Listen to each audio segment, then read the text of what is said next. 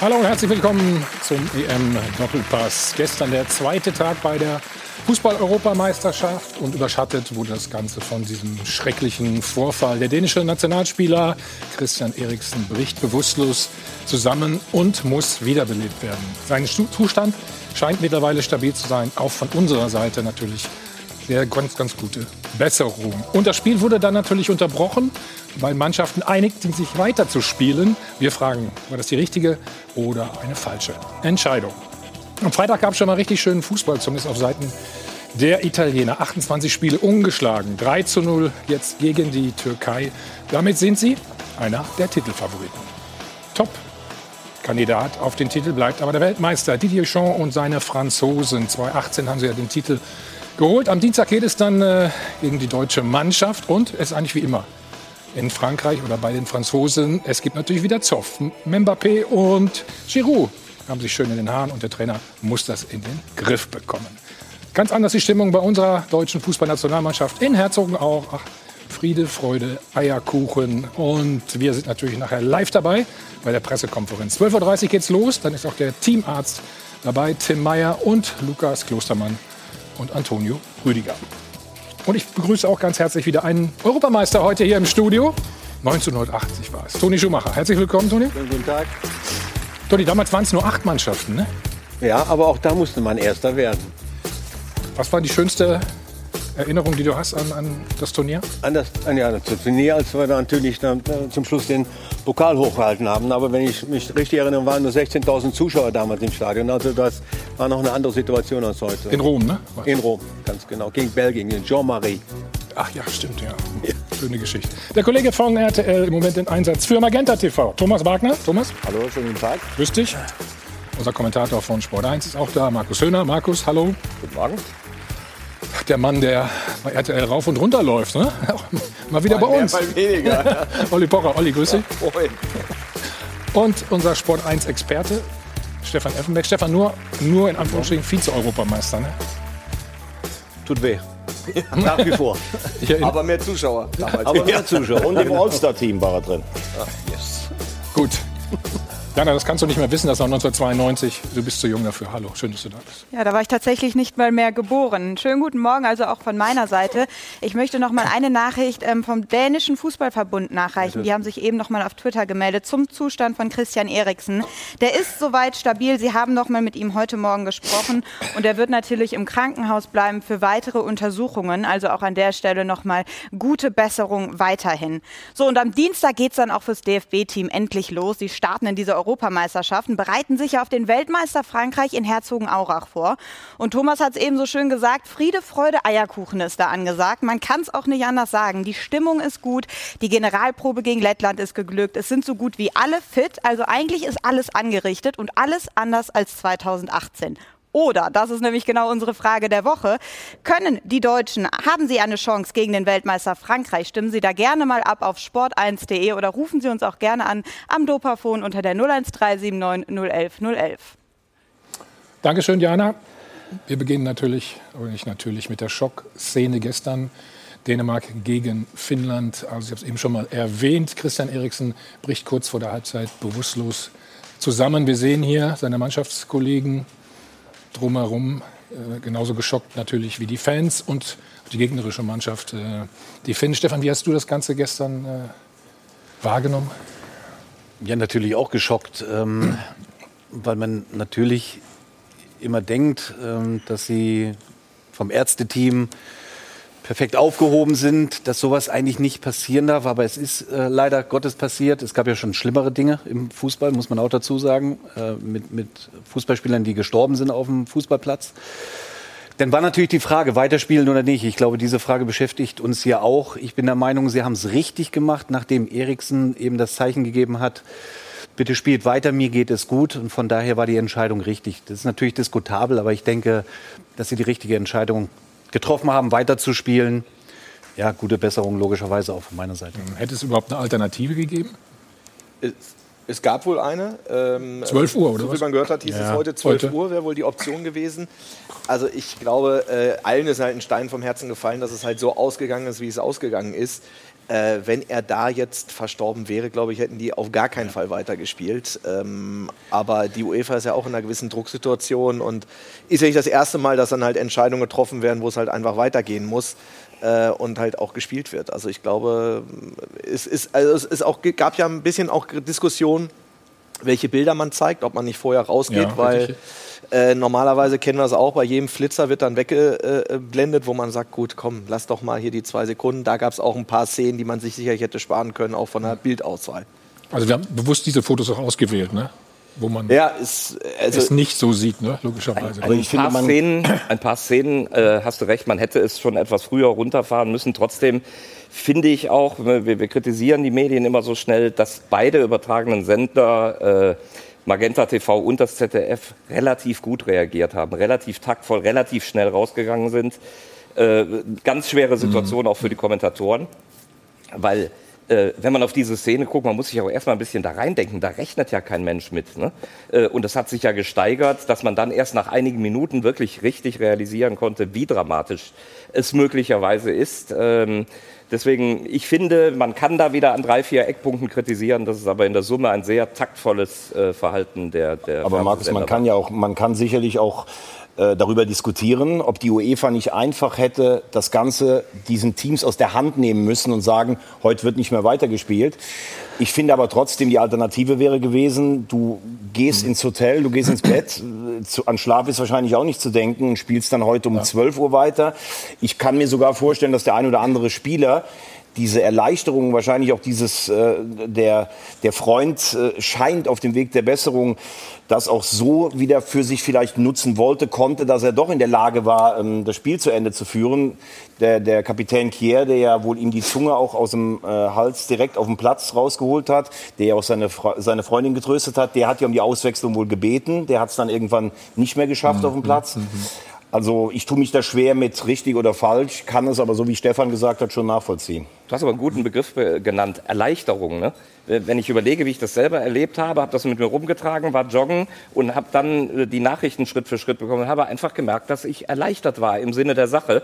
Und wenn du dich da in die Spieler rein denkst, dass du aus dieser Grundhaltung dann sagst, ja, komm, dann gehen wir auch raus, äh, finde ich absolut. Aber war alles, alles entscheidend war ja das Zeichen von Eriksen. Das ist genau der hat, Punkt, Stefan. Ich möchte, dass ihr weiter Geht raus und spielt. Ja, das genau, war das, das war alles entscheidend. Das war die alles entscheidende alles. Nachricht, die da, wo vielleicht auch viele drauf gehofft haben. Wobei Toni, da sagen natürlich viele, ist der Eriksen in dem Moment überhaupt in der Lage, sowas dann mhm. selber mhm zu überblicken. Ja, muss da nicht die UEFA als höhere Instanz sagen, das geht so nicht. Ne? Das also als Spieler sieht man das auch vielleicht anders, wenn, wenn du da direkt äh, neben stehst Toni, meinst du, man kann dann einfach so weiterspielen? Also ich, ich finde das äh, sehr, sehr also ich habe am Anfang auch gesagt, ich habe zu meiner Tochter und zu meiner Frau ja. gesagt, das wird jetzt abgesagt, das Spiel. Ja. Das geht gar nicht, das Risiko ist viel zu groß, wenn der Junge noch verstirbt, dann ist sowieso, ja, dann geht sowieso nicht. Ne? Und äh, je länger das dauerte, dann haben wir natürlich zu Hause, nachdem die Sender sich verabschiedet haben, Gott sei Dank, und mhm. es nicht weiter kommentiert mhm. haben, dann haben wir zu Hause gesessen, so was passiert jetzt. Da gehst ins Internet, äh, meine Tochter, die Paula, die ist da, da firmt und sagte, ja, jetzt kommt die Nachricht, die Nachricht, dann hätten sie ihm wohl eine, eine Spritze ins Herz mit Adrenal, also mit, mit äh, gegeben und das weiß man ja alles nicht. Und wir haben auch zu Hause gesessen und gebankt und gehofft, dass der Junge, dass der Junge am Leben bleibt. Ne? Und als dann die Nachricht kam, der Eriksen hätte selber zu dem, mit wem er auch immer kommuniziert hat, gesagt, pass auf, geht raus und spielt. Das war eigentlich dann wie eine Befreiung dann auch. Ne? Und äh, ich gebe dir recht, heute um 12 Uhr hätte, man, hätte keiner spielen können. Die hätten, weiß ich, bis 4, 5 Uhr wach gelegen und dann musste dann Mittag spielen. Ich glaube, das war am besten so. Und ich fand es auch gut, dass die UEFA nicht sich da mhm. über allem geschraubt hat und hat gesagt, auf das Spiel ist jetzt verschoben auf morgen und so. Ich finde es gut, dass die, die Mannschaften mit in die Verantwortung. Stefan, entwickelt man so eine Art Verdrängungsmechanismus dann? Wenn man wieder raus kann? Ja. Weil Toni sagt ja, eigentlich wäre es schwieriger gewesen, am nächsten, also heute äh, spielen zu müssen. Ja, definitiv. Ne? Weil die hätten ja keine Sekunde die Augen zugemacht. Mhm. Das wäre ja permanent und logischerweise im Kopf gewesen. Und dann zu sagen, wir treten um zwölf wieder an, ähm, das wäre verdammt schwer gewesen oder geworden. Ähm, ich meine, wir haben ja auch auf dem Platz schon Unfälle erlebt in unserer Karriere, wo einer bewusstlos war, die Zunge hinten im Rachen, wo du dir natürlich auch Gedanken äh, machst. Aber und das ist denn auch der Sport und dass es denn weitergehen muss. so bitter wie es ist, muss es denn weitergehen? Gestern Per, per Mertesacker gestern und Christoph Kramer haben ganz klar gesagt, sie wären wahrscheinlich nicht in der Lage gewesen, weiterzuspielen. Ja, das, das muss ja jeder für sich selber entscheiden. Also wenn ein Spieler dann die Hand hebt und sagt, ich kann jetzt nicht mehr spielen, ja, dann wirst du halt ausgewechselt oder wirst nicht mehr eingewechselt. Das ist doch vollkommen in Ordnung. Das ist absolut ja. menschlich und in Ordnung ja. und auch total nachzuvollziehen. Mhm. Das muss aber jeder für sich selber entscheiden. Mhm. Aber da geht es ja ums Team. Ja, und wenn Eriksson, und ich wiederhole mich, sagt, Jungs, geht raus und spielt bitte weiter, ich bin stabil, dann spricht nichts dagegen. War das nicht für alle, für alle, für uns alle, die am Fernseher gesessen haben, auch ein Glücksgefühl, als dann die Nachricht kam, ey, der Junge, der, hat, der, ist, äh, der lebt, er ist zwar im Krankenhaus, ist stabil und so. Also da, da hatte ich echt ein gutes Gefühl, als ich das gehört habe. Ne? Vielleicht geht es den ein oder anderen Spieler auch so. Manche, der ein bisschen labiler ist, sagt, nee, ich kann trotzdem nicht. Aber dann kann man auch, wie Stefan gerade sagte, die Hand heben und sagen, pass auf, es tut mir leid, ja. das kann ich nicht. Ja. Also ich glaube, die waren, äh, das hat man gesehen, die waren, standen natürlich erst unter dem Eindruck, das war ja auch Mhm. Es war ja dramatisch, was da passiert ist. Alle haben mit dem Schlimmsten gerechnet und das dann halt einmal eine Stunde später heißt es und jetzt äh, meldet er sich wieder und es kann weitergehen. Das war sicherlich der Moment, aber ähm, nochmal, am Ende hätte äh, äh die UEFA immer den Kommerz vorne äh, weg durchgezogen, weil es hätte dann einfach, es wäre es wär gespielt worden oder sie hätten gesagt 0-3. Also es wäre ganz interessant gewesen, was da passiert Du meinst, es gab keine andere Wahl? Ja, natürlich gibt es eine Wahl, aber es ist, wir, wir haben ja mehrere Situationen gehabt. Wir erinnern uns, haben gerade drüber gesprochen, als der Bombenanschlag auf den Dortmunder mhm. Bus war. Ja. Ähm, da wird dann halt irgendwann angesetzt. Also das wurde halt, das ist dann halt einfach so, da hängt so viel dran, wenn die einfach mal sagen, ein Spiel gibt es jetzt nicht. Auch mit dem Szenario hat ja gar keiner gerechnet, dass sowas ich, passiert. Ich glaube, ich glaube auch, dass die UEFA eher froh war, dass der dänische Alle. Verband ja, ja. die Entscheidung eigentlich abgenommen ja, hat. Ja, die, die Entscheidung, den Call hätte einer machen müssen, da irgendwie genau. gesagt, äh, genau. jetzt geht's weiter. Da, wär, hätten die, da hätten die das Turnier gleich, das steht ja eh nicht unterm allerbesten Stern, hätten sie gleich sagen können, so, das, das war jetzt heute das. Wobei, Olli, wenn, wenn du ganz zu Ende denkst, hätte ich fast dann sogar erwartet, wenn sie das Spiel zu Ende führen, dass sie das Belgien-Spiel sogar noch nach hinten schieben, weil das, die sind ja ineinander parallel gelaufen. Deshalb glaube ich, gestern war die UEFA tatsächlich auch in der Situation, man kann immer über Notfallpläne oder was reden. Ich ja. glaube, damit rechnet halt keiner. Das letzte Mal war es beim Confed Cup irgendwann mal 2002, wo Foe aus Kamerun um, äh, mhm. da auch auf dem Platz umgefallen ist. Und was man natürlich auch trotzdem sagen muss, als dann, also ich habe es in dem Biergarten geguckt und die Leute, das war Wahnsinn. Du hast nichts mehr gehört auf der Straße. Die Leute waren alle wie paralysiert. Und dann, als die Meldungen kamen oder diese, ja, für alle gerade gesagt, für alle ging es dann wieder langsam wieder besser. Und wenn du die Bilder im Stadion gesehen hast mit den beiden Fangruppierungen, ja. die abwechselnd seinen Namen gerufen haben, das waren ja auch trotz allem dann irgendwie auch total bewegende und schöne ja, Bilder. Ja, auch, vielleicht ne? kann ich mal ein Beispiel nennen. Wir haben ein Spiel kommentiert, falls du dich noch daran erinnerst, im Pokal Leverkusen gegen Union, wo der Zuschauer unter uns zusammengebrochen ist. Kannst du dich daran erinnern? Wir gehen ja. jetzt mal weg vom Spieler. Auch so eine Situation. Totenstille im Stadion. Du weißt es noch, ne? Wir ja. waren bedrückt, wir waren betroffen ja. und haben eigentlich nur gehofft, dass dieser Mensch wieder zum Leben äh, erweckt wird. Das war dann auch der Fall.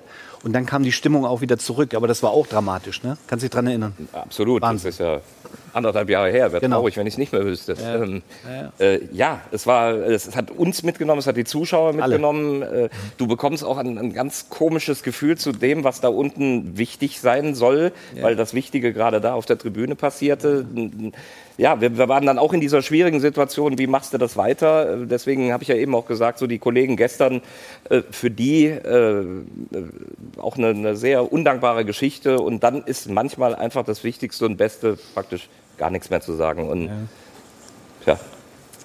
Dann lass uns mal den äh, dänischen Trainer hören, äh, gestern auf der Pressekonferenz. Ja, først og fremmest så på, på forhånd vil jeg lige sige undskyld, at hvis jeg bliver als erstes möchte ich sorry sagen, falls es ein bisschen emotional wird. Es war ein sehr harter Abend für uns. Wir alle wurden daran erinnert, was am wichtigsten im Leben ist. Ja, hvad det vigtigste i livet er. Samlet set ind i, øh, wie die Spieler in der Kabine miteinander gesprochen haben und ihre Gefühle gezeigt haben. Sie haben entschieden, nichts zu tun, bevor wir nicht sicher waren, dass Christian bei Bewusstsein und alles in Ordnung ist. Es gab mehrere Optionen für uns, das Spiel fortzusetzen oder am folgenden Tag um 12 Uhr mittags zu spielen. Jeder war damit einverstanden, weiterzumachen. Natürlich kann man so kein Spiel bestreiten mit diesen Gefühlen. Was wir versucht haben, war unglaublich. Unglaublich, dass die Spieler da rausgegangen sind und versuchten trotzdem dominant aufzutreten. Christian Christian Eriksen ist einer unserer besten Spieler, einer der besten Spieler überhaupt und ein noch besserer Mensch. All meine Gedanken und all meine positive Energie sind im Moment bei Christian. Energie går til, til Christian. Hat es jetzt Auswirkungen gehabt auf das Spiel, ja, Stefan? Ne? Ja, ganz klar. Ne? Ich ganz klar. Hast du denn, ich meine, ganz klar. Ist mir im Nachhinein leicht zu behaupten, aber hast du einen Elfmeter gesehen zum Beispiel, diesen sie ja. hatten? Ja, ja. Das, den verschießt ja. du dann halt auch noch? Da spielt der Fußball denn auch keine Rolle mehr, das muss nee, man dazu oder? sagen. Ne?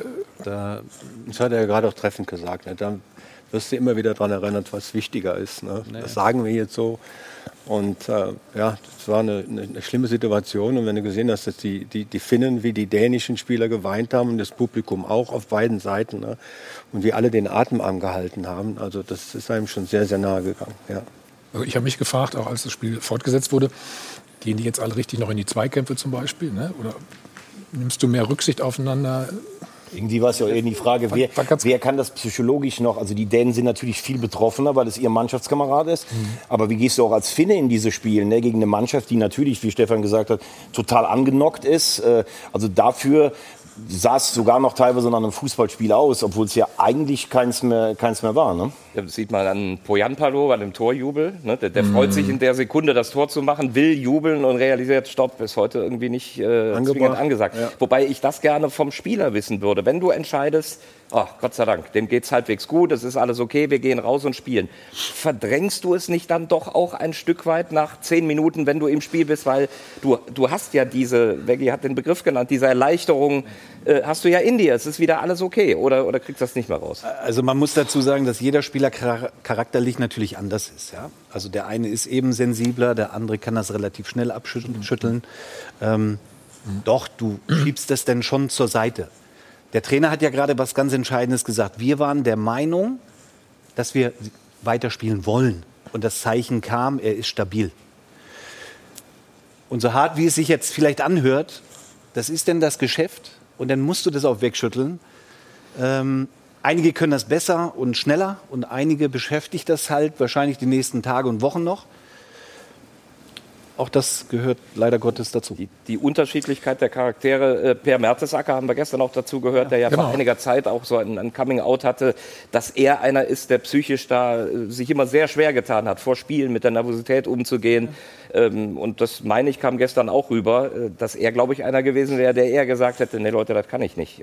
Und da kann man in der Tat nicht alle über ja, einen Kampf Nein, ist okay, aber wenn du, wenn du einen Kader hast und alle Spieler wohl, wurden wohl gefragt und da sind 25, 28 Spieler, und 26 sind aber dafür, dass man weiterspielt, zwei dagegen, was machst du?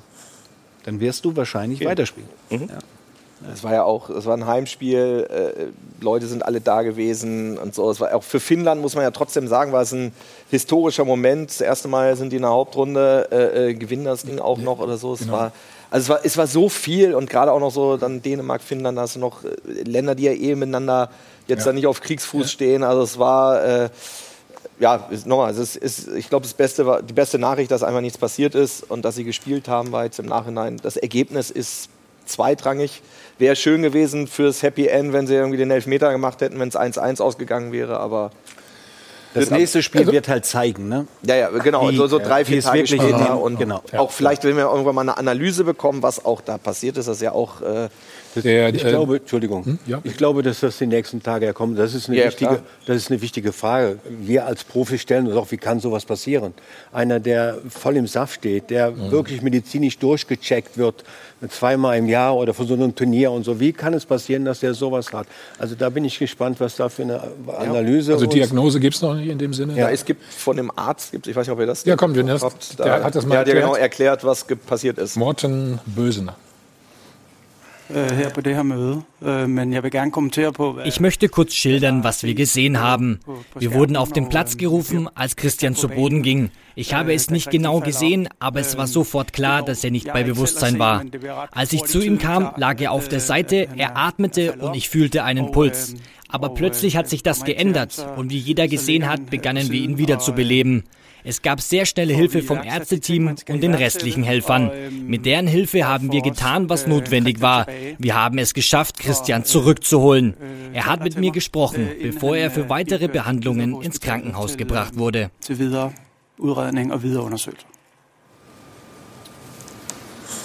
ja, Wahnsinn. Da war so hört ja, es sich noch emotionaler an. Ne? Und also Absolut. Also das hatte ich auch gesehen. Das war ja dann auch danach, wo man gesehen hat, wie ernst die Lage war. Dass am Anfang wirklich noch Puls und geatmet hatte und dass das äh, äh, auf einmal äh, dann auch weg war. Und also da muss man sich auch nur auch bei den ganzen ärztlichen Helfern bedanken, die halt dann intuitiv oder halt, dass sie auch deren Job natürlich dann das Richtige gemacht haben äh, und den da wirklich äh, wiedergeholt haben. Und dann gab es ja auch dieses Bild, wo er auf der Trage gelegen hat äh, mit diesem Beatmungsgerät, was dann ja auch sich dann sehr schnell äh, äh, verbreitet hat, wo man gesehen hat, okay, der hat die Augen auf, der ist bei Bewusstsein, der ist im Bewusstsein da vom Platz getragen worden. Das hat ja schon auch mal äh, nochmal eine Erleichterung gebracht. Das hat ja auch relativ lange gedauert, also vom Beginn des Ganzen. Ne? Und wenn man dann so denkt, 10, 12, 15 Minuten, ähm, die das Ganze läuft, dann fragt man sich ja auch, wie lange ist dann überhaupt noch die Sauerstoffversorgung ja. zum Beispiel da. Ne? Und alles. Also als ich jetzt gehört habe, dass der schon wieder äh, klar sprechen kann und so, das ist ja eigentlich noch das größere, das größere Wunder. Ja. Und ähm, wenn man dann auch gesehen hat, wie die Spieler ja die sich teilweise rumgedreht hatten, wie die wirklich hemmungslos geweint haben und sowas. Ne? Und ähm, früher hat man immer, oder es gab es teilweise mal, dass Spieler eine Erkältung oder Fieber verschleppt hatten, Herzmuskelentzündung, ja. hat man ja immer früher zum Beispiel so gesagt. Ne? Das ist immer das Erste, was einem einfällt, aber ähm, gibt ja auch andere Mutmaßungen vielleicht. Corona-Nachfolgungen. Ah, das aber hat er wohl nicht gehabt, ne? Also, ja, aber vielleicht auch mit Impfung, Taktung, keine Ahnung. Ich auch äh, weder geimpft noch Corona nee. wurde, wurde äh, jetzt gesagt. Aber, Was man aber das, das sind Sachen, die halt, Lass mal abwarten. Ja, genau, aber das sind Sachen, die halt, sehr vorsichtig, genau. die halt passieren. Also Leute brechen halt leider auch als Spitzensportler Natürlich manchmal zusammen. gibt es viele positive Reaktionen, ist ganz klar. Die deutsche Nationalmannschaft äh, postet da auch, äh, wir können da mal drauf gucken, hier sehen wir es. Ja, und sportlich halte ich es nicht für unmöglich, dass das die Dänen vielleicht jetzt auch ein Stück weit im positiven Sinne durchs Turnier trägt. Äh, dass äh, er gerettet ist, äh, dieser, dieser Effekt jetzt erst recht, diese, diese Niederlage wegzustecken für Eriksen, ähm, halte ich nicht für unmöglich, dass sie da auch noch die Kurve kriegen. Was sicher nicht relevant ist in, in Relation zu den Ereignissen, aber halte ich für möglich. Ihr habt ja eben das Belgien-Spiel angesprochen. Ne? Ich glaube, sinnbildlich auch Lukaku nach seinem Tor. Äh, nach der 1 zu 0 Führung. Er spielt ja mit Eriksen zusammen bei Inter Mailand. Das hören wir uns auch noch mal an.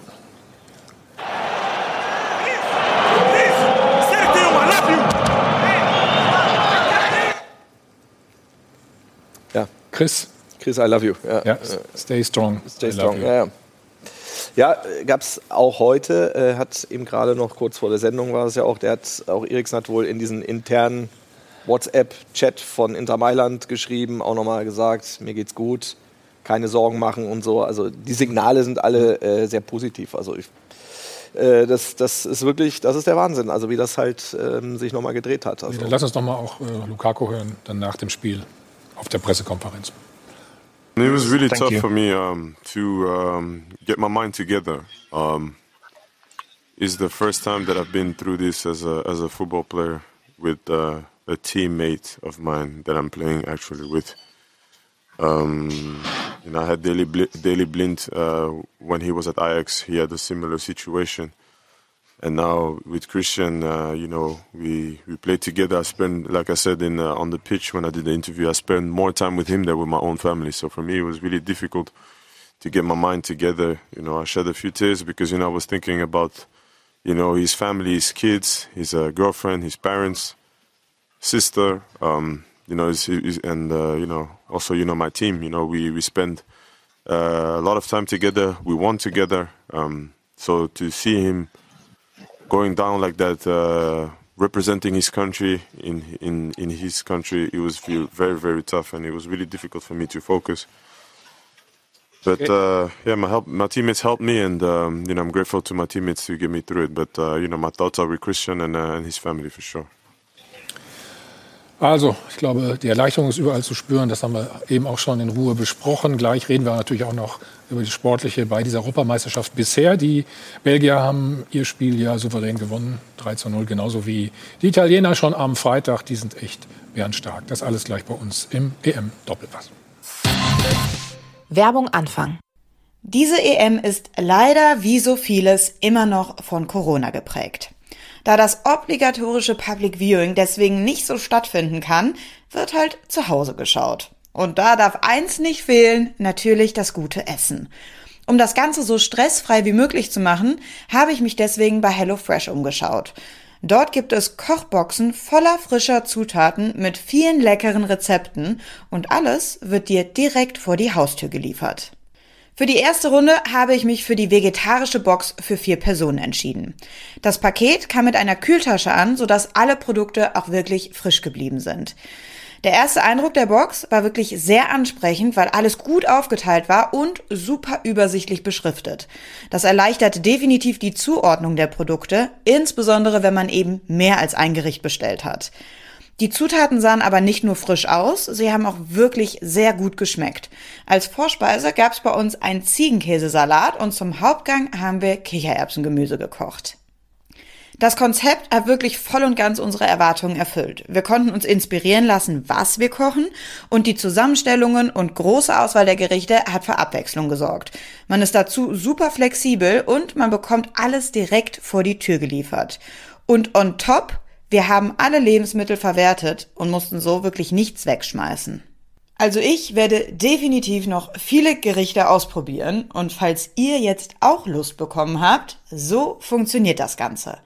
Als Neukunde gehst du einfach auf die Website www.hellofresh.de slash plans und erstellst dir dein eigenes Kundenkonto. Dort wählst du dann deine Vorliebe aus, also wie bei mir zum Beispiel Veggie und oder Fisch oder Fleisch und oder Gemüse etc. und suchst die für dich passende Boxgröße inklusive der Anzahl der Personen und der Gerichte pro Woche. Und schon kann es losgehen. Zu beachten ist, HelloFresh ist ein flexibler, wiederkehrender Service. Das heißt, du musst aktiv deine Kochbox pausieren oder deaktivieren. Sonst erhältst du eben jede Woche eine neue Box. Und jetzt kommt das Allerbeste, denn ihr könnt mit dem Code Doppelpass 50 Euro sparen. Das heißt, diese 50 Euro Rabatt werden aufgeteilt auf die ersten vier Boxen. Dabei gilt 25 auf die erste Box, 15 auf die zweite und jeweils 5 Euro auf die dritte und vierte Box. Den Code und den Link für den Voucher findet ihr nochmal in den Show Notes und das Ganze ist nur für Neukunden gültig.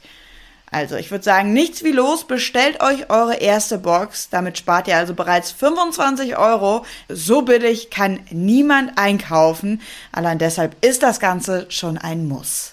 Viel Spaß beim gemeinsamen Koch Public Viewing. Werbung Ende. Wir sind wieder zurück beim EM Doppelpass und Belgien galt ja bei vielen Turnieren zuletzt immer als Geheimfavorit. Wenn man sie gestern Abend hat spielen sehen, dann ja, könnte das diesmal hinhauen. Der Spielzug der Woche wird präsentiert von Stahlberg. Für jeden Job das passende Werkzeug. Ja, wir wollen noch mal draufschauen auf das 1 zu 0 durch Romelu Lukaku. Also da kam ein Steilpass aus dem Mittelfeld vorne in die Spitze. Bestimmt für Lukaku, das hat aber im ersten Zug nicht funktioniert. Semenov, der russische Verteidiger, kriegt den nämlich an den Fuß. Das Unglückliche bei der Situation ist, dass Lukaku eigentlich im Abseits steht, aber durch diese Ballberührung hebt er eben das Abseits auf. Äh, Stefan, ich habe mir mal Verstärkung an die Seite geholt. Das war dann ein Fall von manchmal auch besser wegbleiben, oder? Ja, mehr gibt es da nicht zu sagen, weil er perfekt analysiert. Also steht im Abseits. Durch den Kontakt äh, bei dem Russen eben ähm, gibt es eine neue Spielsituation. Dementsprechend hat Lukaku den mal reingemacht und es war kein Abseits. Ja. Manchmal wegbleiben weißt du nicht, weil er ja im Rücken steht. Du siehst ihn ja nicht. Aber er hätte ihn ja natürlich schon sauberer klären müssen. Das erwarte ich schon von so einem Spieler. Ist diese Regel, dass damit eine neue Spiel, ein neuer Spielzug eingeleitet ja. wird, aus deiner Sicht sinnvoll? Das ist sinnvoll, weil es das schon vor 20, 30 Jahren gab. Okay, und was also das alt ist jetzt ist keine gut. neue Regel. Alt bewährt, okay. Genau. Gut. Thomas hat eben schon gesagt, Belgien äh, gilt oft als der Geheimfavorit. Bisher haben sie es noch nicht so wirklich auf den Platz bekommen. Vielleicht schaffen sie es ja in diesem Jahr. Der Spielzug der Woche wurde präsentiert von Stahlwerk. Yippie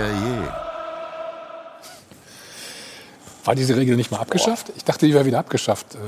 Äh, Ja, wenn, wenn der da kann man nur froh sein, dass man nicht als Kommentator da saß. Also muss ich schon zugeben, das hätte ich falsch bewertet. Echt? Ja. Ja, aber du, ähm, du hast mich ja an der Seite. Wir, wir uns nicht passiert. ja, ich habe ja, dass ich da alleine saß. Also wenn du dabei gewesen wärst, dann geht das. Deswegen sitzt du ja neben mir. Genau, auch deswegen. Nein, also finde ich, find ich auch natürlich, finde ja. ich auch nach wie vor komplett unlogisch, weil das ist, ich muss doch die Gesamtszene bewerten und das ist ein wesentlicher Teil, dass der Spieler sich im Rücken wegschleicht und sich so den Vorteil erarbeitet. Ja. Äh, das kann ich innerlich nicht als neue Spielsituation bewerten, sondern das ist für mich ein Paket. Das ist ja nicht so, dass der Ball einmal abgeblockt ist und dann ein Neuaufbau stattfindet. Und ja, kannst du grinsen. Spieler du lauern recht, da zum Teil halt drauf. Lukaku hat ja so ein bisschen darauf spekuliert und gelauert. Darauf kannst du spekulieren. Ja, allerdings so muss man hier ganz klar sagen, wir können über das Abseits reden, wie wir wollen. Hm. Der Russe hätte den Ball natürlich ganz einfach und sauber klären müssen. Das erwarte ich von einem, der in der Nationalmannschaft spielt. Ja, aber das Trotzdem ist ja nicht das Thema gerade. Das ist nicht das Thema. Das ist nicht das Thema. das ist dadurch aber eben durch den Kontakt eine neue Spielsituation. Es gibt Spieler, die lauern da wirklich drauf. Ähm, also ich bin aber ja beim Markus, aufs Markus Seite. Verstehst das freut mich. Er, ja, ne, der hat ja dadurch, dass er im Abseits in der neuen Spielsituation einen Vorteil sich geholt. Und da finde ich, da stand er im Abseits. Ja. Nein, stand er nicht. Er stand im Abseits. Er stand oh, also ich hätte sicherlich protestiert, aber, aber durch den Kontakt. ja. Du weißt es doch als, als Torwart damals, früher. Es gibt zig Szenen, wo der Torwart den Ball hat und alle in der Vorwärtsbewegung sind, aber irgendjemand hinten lauert. Carsten Janker zum Beispiel, ja, damals bei Bayern München. Ja. Er legt den Ball hin und der kommt von hinten. Ja, ich kann mich ja nicht sehen erinnern. Kannst du jetzt auch hingehen und sagen, ja, ist unsportliches Verhalten. Nein, auch das gehört dazu. Professionell. Ja, ja Auslegungssache. Ja. Du kannst es so sehen, du kannst es so sehen. Ja. Okay, also gut. Interessant, wie du von der Abseitsregel zum, zum ja, war ja nur ein Beispiel. Torwartverhalten kommst.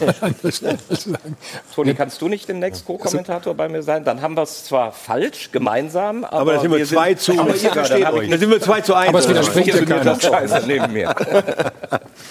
Wie stark sind die Belgier? Ja, ähm, ich habe mich auch so ein bisschen gewundert. In letzter Zeit heißt es ja immer, ah, es ist die letzte Chance für die Belgier, weil die schon so lange als goldene Generation gelten.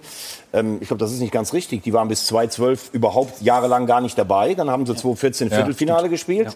2016 mussten sie eigentlich gegen Wales. Das war die Niederlage im Viertelfinale. Dann waren sie jetzt im Halbfinale, haben gegen Frankreich knapp verloren. Also sie sind jetzt da. Ähm, sie haben für mich zwei Probleme. Sie haben verletzte Schlüsselspieler. De Bruyne hat ja gestern gar nicht gespielt. Mhm. Ähm, der kommt aber wohl zurück. Hazard war ganz lange bei Real überhaupt kein Faktor. Die Abwehr mit äh, Vertongen ist natürlich nicht mehr die allerschnellste. Witzel ist auch noch. Äh Witzel auch verletzt, genau. Verletzt. Aber sie haben einen Top-Torwart mit Courtois. Sie haben mit Lukaku eine Maschine. Sie haben so viel spielerische Mittel. Und ich glaube auch, wenn du siehst, wie sie gestern ohne Hazard und ohne De Bruyne erstmal Russland einfach da überfahren. Also ich finde, und das Problem, wenn ich das noch sagen darf, jetzt ja. find, kommt ja das Interessante in diesem Turnierbaum. Der ist ja bei einer Euro durch die Dritten Ach ja, eben gar nicht mehr planbar. Das ja, ist, und, ja. aber Viertelfinale wäre jetzt gegen Italien. Wenn die Belgier und die Italiener so, beide Erste So weit bin ich noch gar nicht. Habe ich schon für dich vorgerechnet. ich lose. Und das ist natürlich dann wirklich, das ist dann der dritte. Schon dann auch Schluss sein gegen Italien. Na, nach den ersten vier Spielen ist das schon ganz schön vage. Ne? Aber, ich, aber ganz ehrlich muss ich sagen, ich fand gestern auch die, äh, äh, die Russen genauso wie auch die Türken im ersten Spiel kein wirklicher Faktor. Da hat man ja. schon gesehen, dass es halt schon äh, natürlich mit so vielen Mannschaften viele gibt, die eigentlich normalerweise bei so einer Europameisterschaft nicht dabei sind. Und da gehört Russland definitiv mit dazu. Also das ist, äh, das war gestern schon sehr, sehr wenig, äh, was da gekommen ist. Deswegen kann man es nicht so richtig jetzt einschätzen. Ne? Da ist natürlich, da haben wir natürlich in Deutschland eine, eine, ganz andere Gruppe. Da würden wir mal sehen, wie Belgien da äh, abschneidet. Aber mit Russland, Dänemark und Finnland ist das jetzt halt jetzt, das ist eine Gruppe, die Du meinst, auch, die muss man gewinnen, oder? Die, äh, die, ja, da, also da, da, sind sie mit Abstand auch die stärksten. Wobei die Russen bei der eigenen WM vor drei Jahren, das war ja gestern noch ein Spiel zu Hause, immerhin ja, ja. gegen Kroatien erst im Elfmeterschießen im Viertelfinale raus. Ne? Also ja, ja da, aber das war einmal so eine, so eine ja, Euphorie okay. und da sind die so mit 1-0 immer so durchgekommen. Mhm. Also das war so once in a lifetime war das so. Gestern haben sie halt, also da sind sie auch nicht mit überragendem Fußball, sondern haben irgendwie mit 1-0 sind sie da so durchgegangen. Äh, äh aber also gestern war das halt gar nichts. Ich, ich, würde auch sagen, Belgien, es ist ja relativ einfach gesagt, offensiv natürlich unfassbar viel Qualität. Individuelle Klasse, keine Frage. Hinten haben sie schon Probleme in der Rückwärtsbewegung. Sie gehören für mich nicht zu den Top-Favoriten, das sind andere. Aber zum erweiterten mhm. Kreis. Sind die nicht Weltranglisten Erster, die Belgier? Ja, aber das spielt ja keine Gut, Rolle. Das ist, immer, so, das ist ja für mich. Also sind die Erster in der Weltrangliste? Ja, ja aber Wahnsinn. das hat keine große Du wusstest gar nicht, dass es Fußball auch gibt. Ne? Du dachtest nur, wusste, nur Tennis, Tennis oder was? Nee, ich wusste schon, dass es eine Weltrangliste ist, aber die ist ja wirklich Doch, so. Ja, es ist ich war auch überrascht. Ja, aber es ist schwer zu verstehen, weil du hast. Stimmt. Weltmeister, aktuell Frankreich, Europameister, aktuell Portugal, aber Weltranglisten Erster Belgien versteht man nicht wirklich. Mhm. Versteht man nicht wirklich. Geht es ja um Faktor und ja, genau. Freundschaftsspiele zählen und nur halb und, und, was weiß ich was. und dann spielen mhm. ja noch Nations League, dadurch haben sie mehr Spiele, die reingepunktet werden. Ja. Trotzdem, sie waren Dritter bei der WM, sie haben die Quali alle ja, gewonnen. Nein, es ist keine Gurkentruppe. Ich denke, dass sie Erwachsener geworden sind. Ja, ja. Hohe Qualität. Ist, ist, eine, ist, eine, ist, ist eine gute Mannschaft, aber gestern nicht repräsentativ. Gut, am Freitag haben wir eine gesehen. Eine Mannschaft, die auch sehr erwachsen ist. Ne? Nach nur einem Spot kümmern wir uns. Um die Mannschaft von Roberto Mancini. Werbung Anfang. Werbung Ende. Wir machen weiter mit, ja, mit Italien. Bei der WM 2018 waren sie gar nicht dabei, aber seitdem haben sie auch kein Spiel mehr verloren. Das 3 zu 0 am Freitag gegen die Türkei ist der höchste Sieg beim Öffnungsspiel und auch der höchste Sieg der, der Italiener bei einer Europameisterschaft. Aber es hat alles nichts zu sagen, sagen zumindest die Italiener.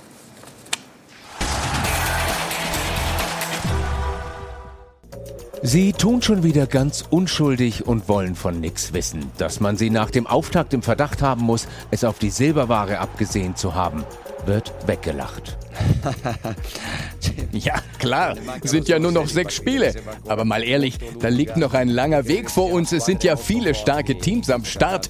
Da ist es erstmal wichtig, dass wir optimal gestartet sind. Ottima gara. Una Squadra Mista oder die Mischung macht's. Mancini hat junge Talente mit reingeworfen, die Hauptzutaten wie Immobile, Jorginho, Bonucci oder Chiellini aber sind gut abgehangen.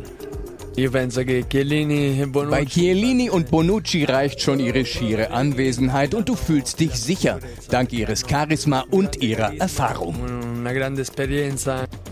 Schwer zu schlagen waren sie schon immer. Neu ist, dass sie jetzt auch schwer einzuschätzen sind. Der höchste Sieg der EM-Geschichte der Squadra Azzurra zeigt, Italien kann auch anders. Italien kann auch spielerisch. Italien spielt um den Titel mit. Die Betonung liegt auf spielt. Ne? Mhm.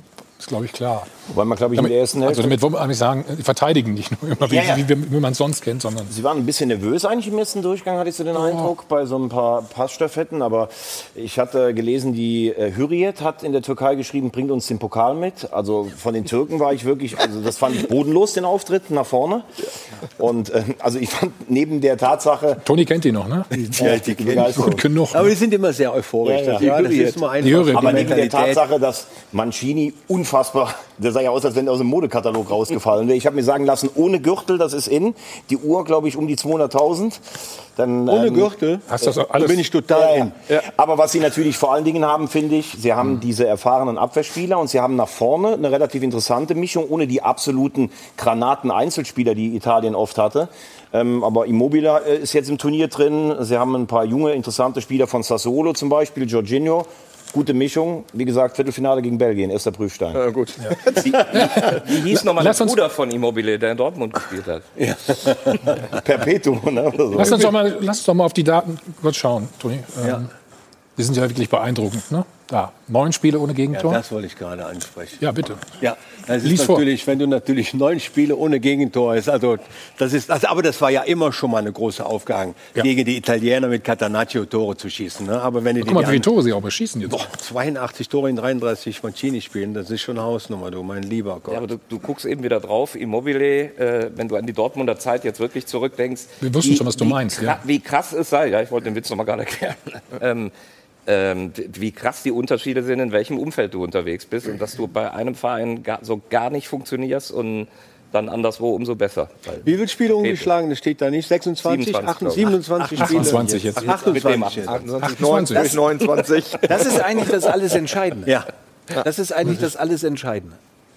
Und damit zählen sie logischerweise zu den Favoriten. Ja. Klein machen müssen sie sich nicht. Also du, finde, du hast sie auch auf deinem Zettel, oder?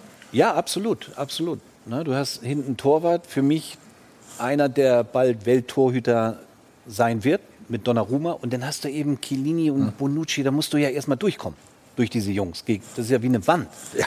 Und dann haben sie halt die perfekte Mischung. Also so im Kollektiv, muss ich sagen, hat mich das echt begeistert.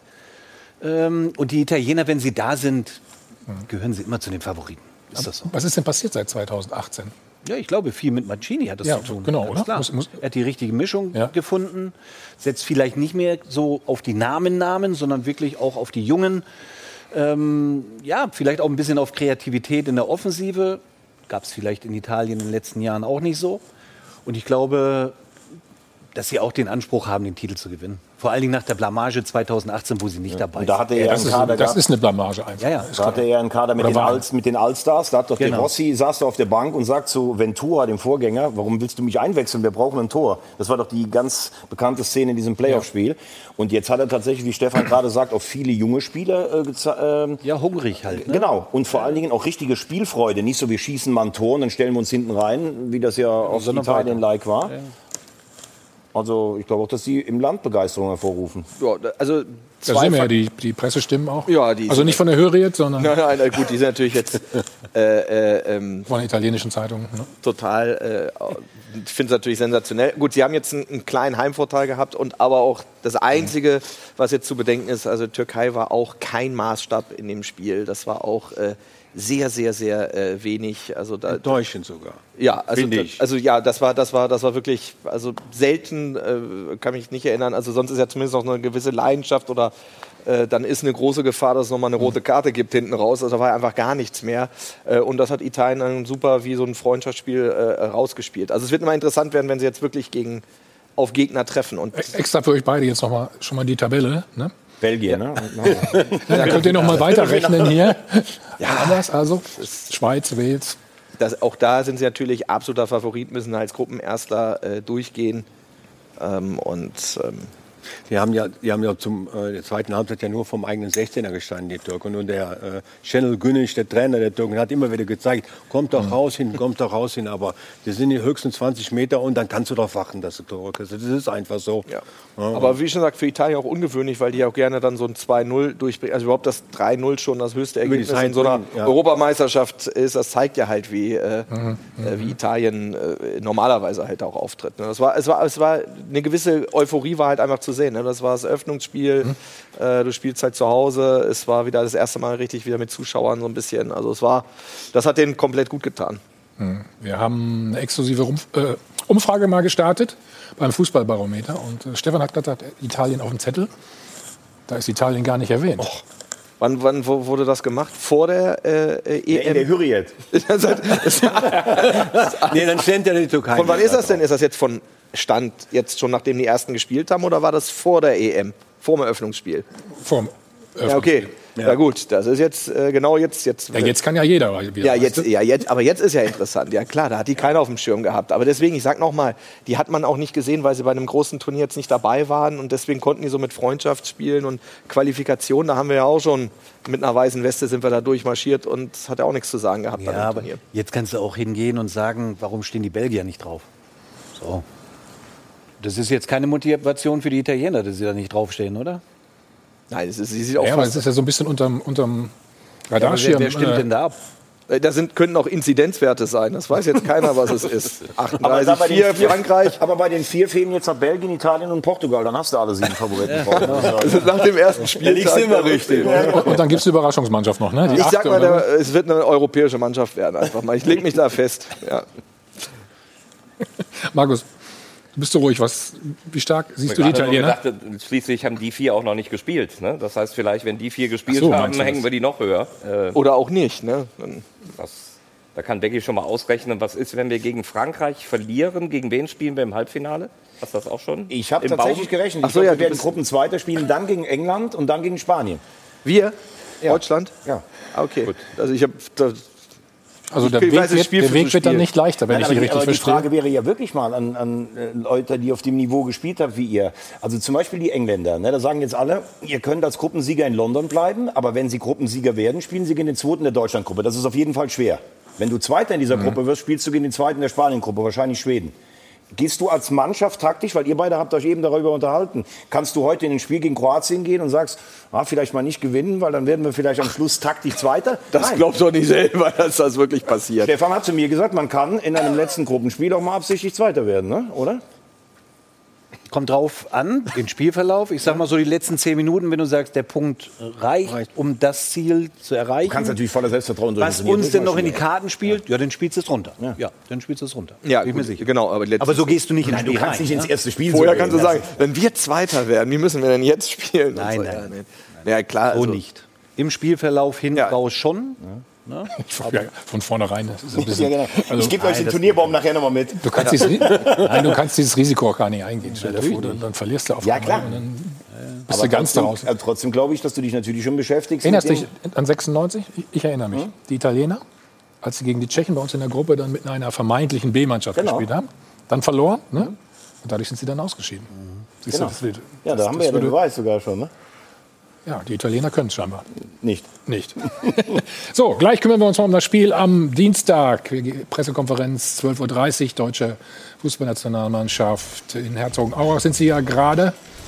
Oh, da gibt es da gibt's auch wieder schöne WGs, die gucken wir uns natürlich auch noch oh, ja. an. Und bei den Franzosen ist wie immer Zoff, ne? da streiten sich zwei. Ne?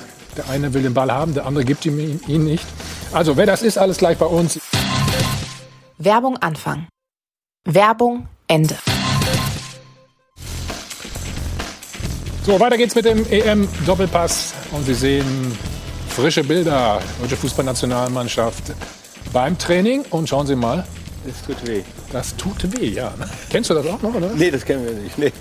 Worum geht's da? An den was, hat er, was, hat, was hat er gemacht? Ja, das ist ja mein Schuss. Müller, Müller, muss nichts machen. Wahrscheinlich hat er wieder rumgeflaxt. äh, aber ich finde, das ist schon wieder ein symbolisches Bild, warum ich seit mehr als einem Jahr gesagt habe, wie kannst du diese Tour ohne Thomas Müller geplant haben irgendwann mal? Äh, Gott sei Dank ist er dabei, äh, als Spieler unersetzlich, äh, top motiviert und dann eben auch noch für die Stimmung mega gut. Das ist ein symbolisches Bild. Alle rum um Müller. Gut, wenn du das so sagst, dann gucken wir uns das doch erstmal in Ruhe an. Nach dem Debakel bei der WM 2018 soll natürlich bei der EM jetzt alles besser werden. Und eine Sache hat sich spürbar verbessert, die Stimmung im Team. Die Atmosphäre im M-Quartier soll sogar so entspannt sein, dass viele bereits an die WM 2014 sich erinnert fühlen. So schaut's aus. So schaut's aus wird präsentiert von Hylocare. Tägliche Pflege und Schutz vor trockenen Augen. Spielen, schäkern, lachen. Die Nationalmannschaft gibt sich so locker und gut gelaunt wie im Ferienclub. Eine ganz andere Stimmung als 2018. Da lag auch eine gewisse Schwere eben auch auf, auf der Stimmung. Böse Zungen nannten das damals Arroganz und Überheblichkeit, aber jetzt ist wie gesagt alles ganz anders. Die Stimmung ist extrem energetisch. Naja, so energetisch auch wieder nicht. Diese Fahrradtour sieht aus wie die Ausfahrt des Seniorenheims. Und wieso braucht ihr Nationalspieler eigentlich E-Bikes? Wir könnt euch gerne darauf ausruhen. Da hat er recht. So schaut's aus. In Herzogenaurach soll ja der gute Geist vom Campo Bahia wehen. Sie wissen schon, WM 2014, Sommer, Sonne, Riesenstimmung. Das Wetter ist schon mal ziemlich brasilianisch im Campo Franconia. Schauen wir uns einfach mal ein bisschen um. Ich bin so nett und nehme ich jetzt gerne mal mit und bin sehr gespannt, was uns alle erwartet. Hier ist nämlich unser Hauptsponsor. Sehr schön. Und was gibt es sonst noch? Ja, viele Stühle ein großer Screen. Das kann doch nur der Besprechungsraum sein. Da kann man sich als Fan glücklich schätzen über diese exklusiven Eindrücke. Hier wird wirklich alles getan, um die Stimmung zum Siedepunkt zu bringen. In einem wunderbar designten und wohligen Ambiente. So schaut's aus. Stimmung ist der Schlüssel zum Erfolg. Wenn die Stimmung kippt, fällt alles auseinander. Das war schon früher so. Eure Scheißstimmung, das seid ihr doch dafür verantwortlich und nicht wir. Aber zu gut darf die Stimmung auch nicht sein, sonst kommst du nicht auf Betriebstemperatur. Man sieht, dass auch im Training ordentlich Feuer drauf ist. Ähm, da wird man äh, auch mal angeschrien. Ja, und er erst von wegen Hackespitze 1, 2, 3. Wer nicht spurt, wird scharf angepfiffen. So schaut's aus. Schauen wir ruhig mal auf die Konkurrenz. Bei den Franzosen zum Beispiel ganz miese Stimmung. Mappé und Giroud streiten sich in aller Öffentlichkeit. Das könnte bei uns nie passieren. Wir haben nämlich gar keine zwei Mittelstürmer, die sich streiten könnten. So schaut's aus. Die gute Stimmung im deutschen Team wird quasi noch zusätzlich von ganz oben untermauert. Dazu der Geist von 2014 und noch ein Geist. Der Teamgeist. Genau der. Und der muss sozusagen sprudelnd überspringen. Ich bin Springer. Wo auch immer er hinspringt, am besten zu einem ähnlichen Erfolg wie 2014. In diesem Sinne. Vielen Dank fürs Zuschauen, euer Manuel. So schaut's aus. So schaut's aus wurde präsentiert von Hylocare. Tägliche Pflege und Schutz vor trockenen Augen.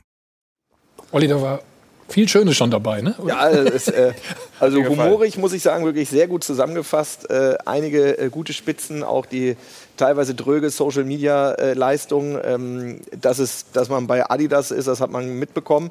Äh, und äh, jetzt spätestens, spätestens jetzt, spätestens jetzt weiß man es, wo es ist. Und jetzt äh, müssen Ergebnisse her. Ne? Aber schauen wir mal, ob die Stimmung wirklich so gut ist, äh, wie sie hier jetzt besprochen wird. Aber, aber sieht, aber sieht ja. nach einem entspannten äh, so, aus. Die Jungs sind untereinander, man fährt ein bisschen mit dem E-Bike. Äh, äh, es gibt die Kanzlerin, schaut mal rein, es ist alles elektronisch. Man muss keinen mehr groß treffen, das ist eigentlich auch sehr angenehm für die. Aber ist die Stimmung wirklich so extrem wichtig, Stefan? Ja, schon. Also ganz klar. Eine Stimmung kann aber auch schnell kippen. Weil es wird so betont.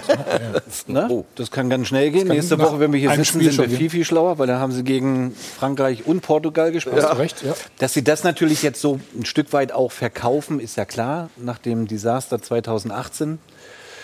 Das würde ich jetzt gar nicht auf die Goldwaage legen. Sie sollen einfach Fußball spielen, uns begeistern am Dienstag gegen Frankreich, darum geht es doch.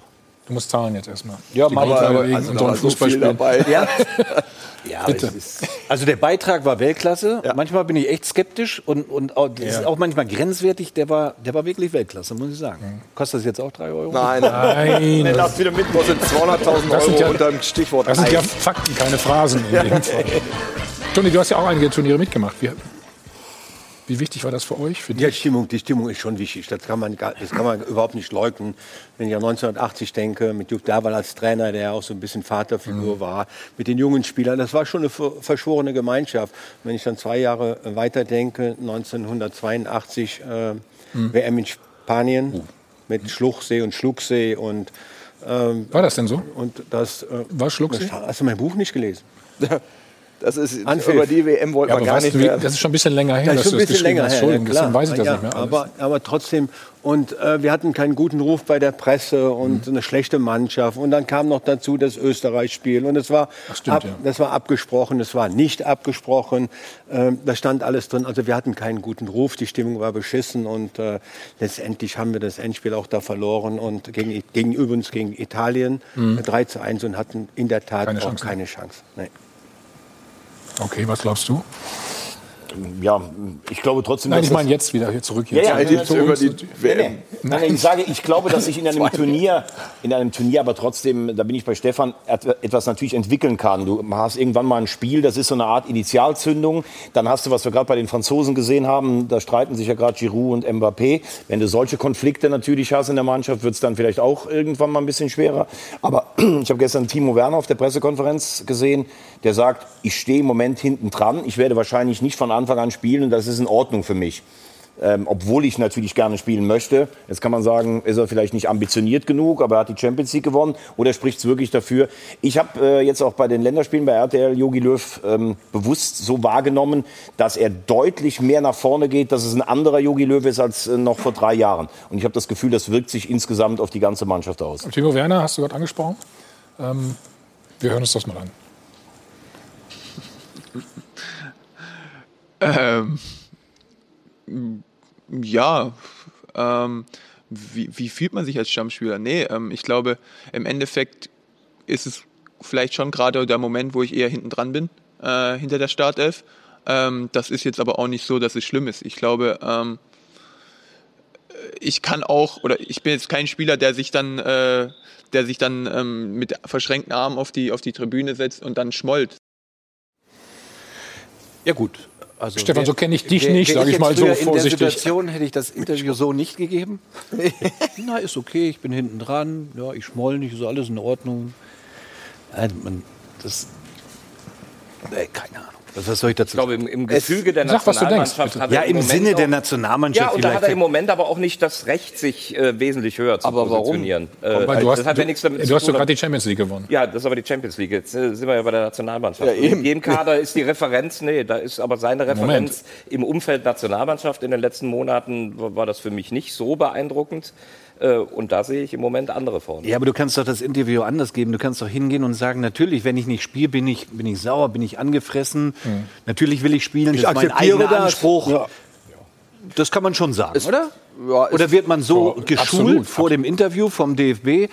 Du verkaufst das genau so und jetzt kannst du raus. So lieber, das ja, ist klar. Äh, ja, du, find ein, Mittel, Briefing sah das nicht ein aus. Mittelding.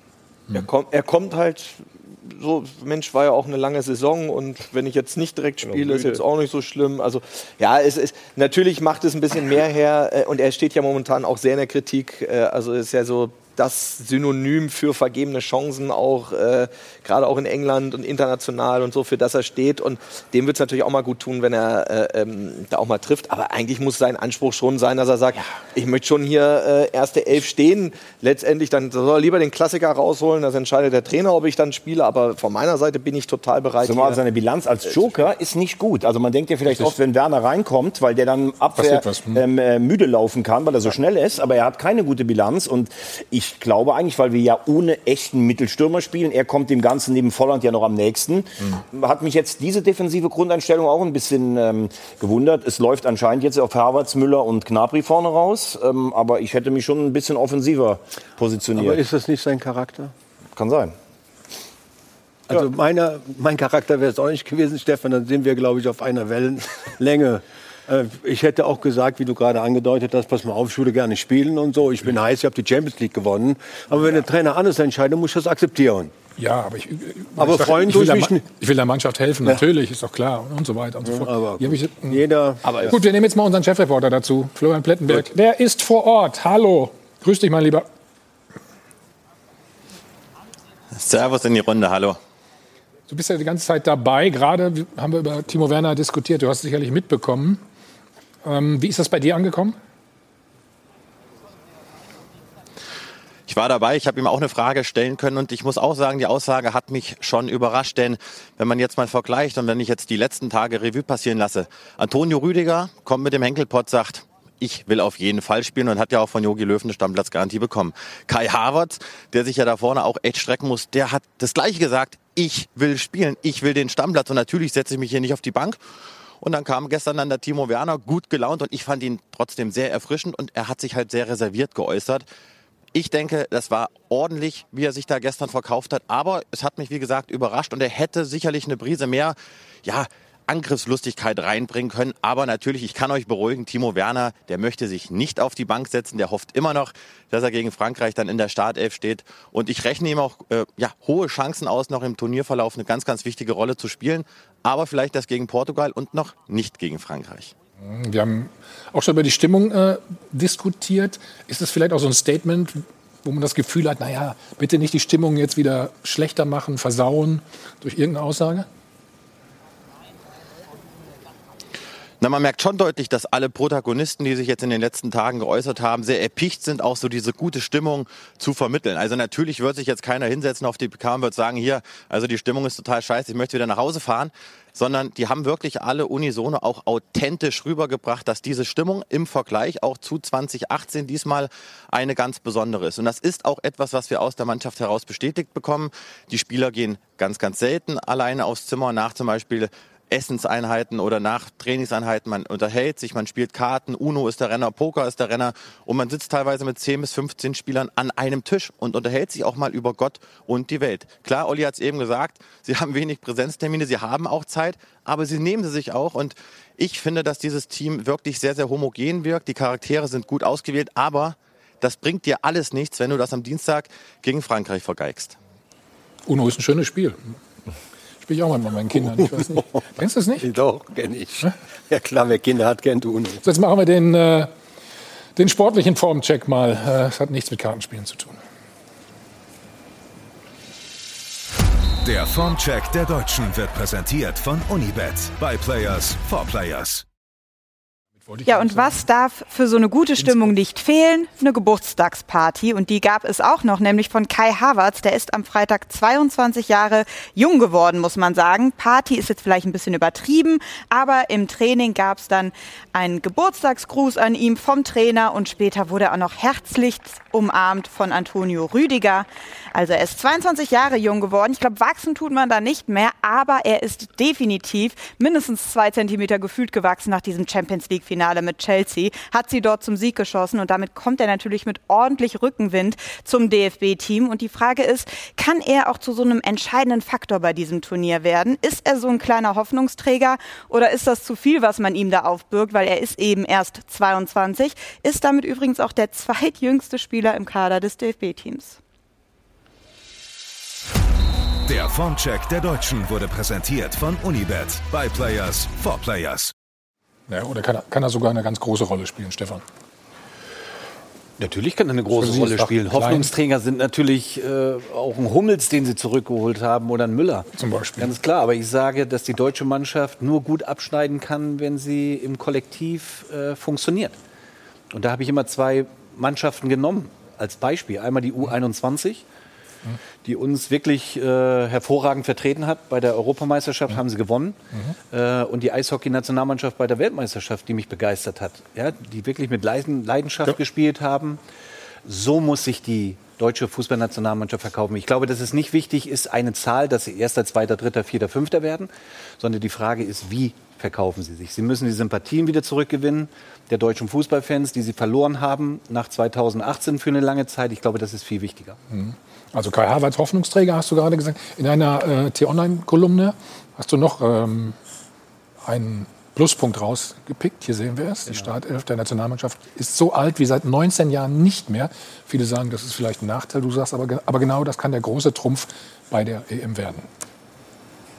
Ja, weil? Ja, du musst mir eine Frage stellen jetzt. Noch eine. Nein, Erfahrung ist natürlich wichtig. Ja. Natürlich ist die Erfahrung ja schon wichtig. klar gewesen, was ich wollte. Deswegen hat er ja Müller Offene und Hummel zurückgeholt. Ja, also oft, oft sagt man ja dann auch, wenn dann so überaltert gespielt wird, das, das ist halt nicht. Aber ich glaube, ich glaub, wir haben eine, eine, gute Mischung. Genau, dass du halt Kai Havertz äh, oder eigentlich auch Timo Werner und Sané, da hoffen ja auch alle mal drauf, dass er äh, so einen Moment hat. Und Kai Havertz, ich meine, gut, der hat vorher auch kein Champions League-Tor geschossen. Und dann schießt er das Wichtigste seiner Karriere, also weltweit, das Tor halt, das ist hoch und runter gelaufen. Jetzt Absolut. ist er, also nochmal, vorher war es aber, hat nichts äh, äh, äh, kein einziges Mal getroffen. Jetzt ist natürlich, jetzt kommt er mit der äh, Bürde, dass er natürlich so ein, so ein so einen Ball wollen wir gerne aussehen. Nehmen wir gerne fürs 1-0 gegen Frankreich oder so. Aber ähm, Auch gerne im Finale, wenn es sein muss. Ja, ja, das, den, den, den muss dann schon. Aber er hat, ja, er hat ja alles. Also das ist, glaube ich, wirklich der beste Fußballer, an den ich mich in den letzten zehn Jahren von den Anlagen ähm, erinnern kann. Und wenn der jetzt kommt und hat wirklich so eine breite Brust, und das merkt man in seinen mhm. Interviews, dann wäre es jetzt, glaube ich, auch falsch, ihn nicht spielen zu lassen. Denn jetzt musst du ihn eigentlich mit dem Selbstvertrauen mhm. loslassen. Das kann ich schon absolut verstehen. Auch Rüdiger zum Beispiel. Was hat der früher Fehler gemacht in Stuttgart und auch in der Nationalmannschaft? Und der ist ja, da habe ich mich manchmal gefragt, warum ist der eigentlich dabei? Und der ist jetzt auch so so gewachsen in dem halben Jahr. Also jetzt musst du die spielen lassen. Und bin ich bei dir, die Mischung. Also Hummels und Müller, die sind ja jetzt nicht so alt, dass man sagen kann, die können so ein Turnier nicht durchhalten. Also nee, das finde ich schon Nein, gut. aber wenn du einen Havertz hast, als junger ja. Spieler und hast aber eine Stütze im Team, wie Toni Groß zum Beispiel ja. oder eben Thomas Müller, der führt die ja auch mit. Kann die, er nur die, die berühmte Achse, die will man ja, sagen. Ne? Wenn die da ist, Manuel Neuer, dann hast kann er sich daneben ja, auch Das passt ja auch mit dem Alter. Ja, absolut. Ja. Betty, wie, äh, wie hast du den wahrgenommen da? Ist er sehr selbstbewusst äh, oder doch ein bisschen zurückhaltend, weil er eben einer der Jüngeren ist? Du meinst Antonio Rüdiger? Nee, Kai Havertz. Oder Kai Havertz? Kai Havertz. Ich, ne, ich nehme Kai Havertz sehr, sehr selbstbewusst wahr. Und er hat so ein bisschen so diesen Nimbus jetzt abgelegt, so dieses Talents. Und er hat ja, muss man auch ehrlicherweise sagen, so bei der deutschen Nationalmannschaft, so mit dieser steilen Karriere, die natürlich bei Leverkusen total schnell ging, er hat sich ja nie so richtig eigentlich unter Jogi Löw durchgesetzt. Und man merkt deutlich, dass ihm dieses Finaltor einfach total Rückenwind gibt. Und er hat auch eine andere Wahrnehmung und er wirkt gelöster. Er kommt wirklich mit sehr, sehr viel Rückenwind und er möchte jetzt hier wirklich eine bedeutende Rolle spielen. Und ich bin da ganz bei euch. Von den Anlagen her bringt er alles mit, um einer der Superstars bei diesem Turnier zu werden. Und für mich ist Kai Havertz neben Antonio Rüdiger und natürlich dem Du Hummels Müller bislang der Gewinner der vergangenen Tage bei der deutschen Nationalmannschaft. Wie siehst du ihn? großartiges Talent und ist sicherlich äh, ein, ein, wichtiger, wichtiger. Auf dem Weg zum Topspieler. Ja, zum oder? Topspieler. Und das Tor hm. hat ihm gut getan und Selbstvertrauen. Und wenn er weiß, pass auf, ich darf jetzt nicht überdrehen, aber ich hm. habe gezeigt, dass ich das kann, wird er sicherlich eine große Rolle bei uns spielen können. Und wir haben dich natürlich auch gefragt, ne, was oder wie du spielen würdest. Und äh, das schauen wir uns jetzt mal an. Goldrichtig aufgestellt. Expert präsentiert die Top 11 der Woche. Und wir geben dem Toni noch mal ja. gerade zwei Sekunden, um zu mir rüberzukommen, denn du ja. kannst sie uns am besten vorstellen. Ich kann schon mal so viel verraten. Es ist die gleiche Anfangsformation wie gegen Lettland. Das scheint dich also überzeugt zu haben. Echt? Nee, das habe ich überhaupt nicht genommen bei meiner Überlegung. Ist aber tatsächlich so. Einziger Unterschied ist, dass bei dir in der zentralen, in der Dreierkette Rüdiger das Ganze organisiert und nicht Ginter. Ja, genau. Weil ich glaube, äh, Rüdiger ist der erfahrene Mann. Ginter, Ginter hat Weltklasse schon gespielt, er hat noch nicht die Konstant. Hummels brauche ich nicht viel darüber zu sagen. Das ist auch eine Erfahrung, die hinten drin spielt mit Manuel Neuer zusammen. Das beinhaltet natürlich, dass Kimmich, wenn ich hinten Ginter habe, dann auch auf der rechten Seite äh, mit ihm zusammenspielen. Das wäre, das was offensiv auf uns dazukommt aus Frankreich, das ist schon das Beste, was es in dieser Form so geballt gibt im Moment. Äh, scheint ein guter Typ zu sein. Ich kenne ihn persönlich nicht, aber alles das, was man von den Mitspielern hört, muss er ein guter Typ sein, muss Stimmung reinbringen, hat eine freche, kalte Schnauze. Und die drei werden rotieren müssen hin und her. Und das, glaube ich, da wird äh, äh, Thomas Müller dafür sorgen, dass, wenn gepresst wird, dass er das Kommando gibt, wenn abgebrochen wird, das läuft alles über Thomas Müller. Und ähm, die zwei werden sich um Griesmann kümmern müssen. Also das wird schon.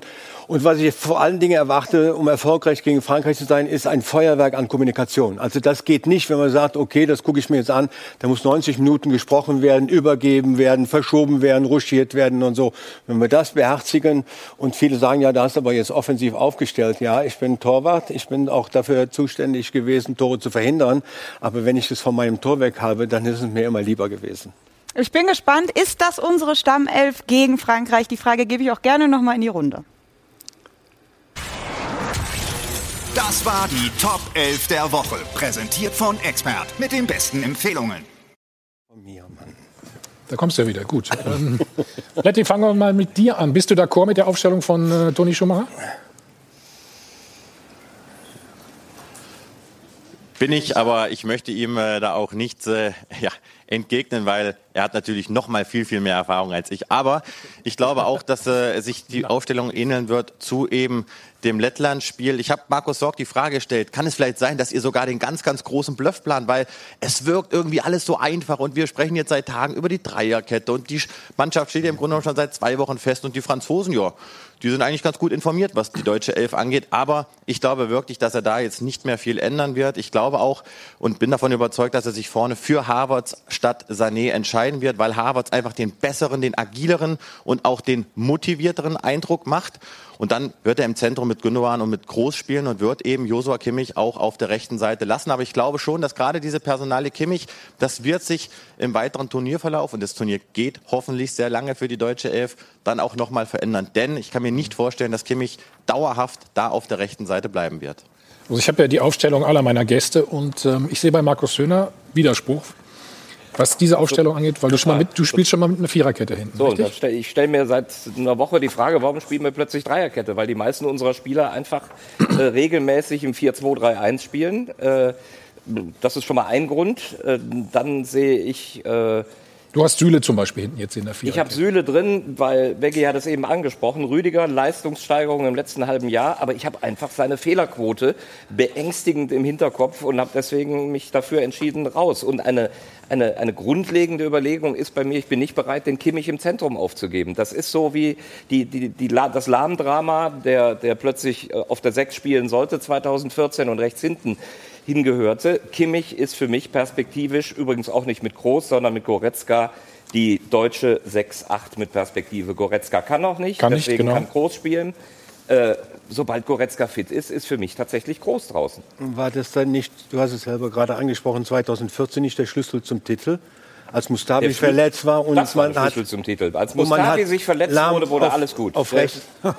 Nein. Und hat, ja, und hat, dann Lahm auf rechts gestellt. Ja, das musste, sonst hätte sonst jetzt hätte muss Kimmich jetzt auch. Ja, aber sonst hätte Yogi es äh, nicht gemacht. Und ich habe ja keine Dreierkette, ist ja eine Mischung aus Drei- und Fünferkette. Genau. Ja, das ist das jede ist, Dreierkette. Jede das Dreierkette ist, ja, das ist ja der entscheidende Punkt. Wenn ihr das seht mit der Dreierkette, Ja. 3-4-3, dann denkt ihr immer, oh, ist das offensiv. Das ist ja Quatsch. Das ist ja, wenn wir im Ballbesitz sind. Genau. Wenn deine Vierer, ich auch nicht gesagt. Aber wenn du Viererkette machst und wir sind im Ballbesitz, was hast du dann? Hast du eine Zweierkette hin.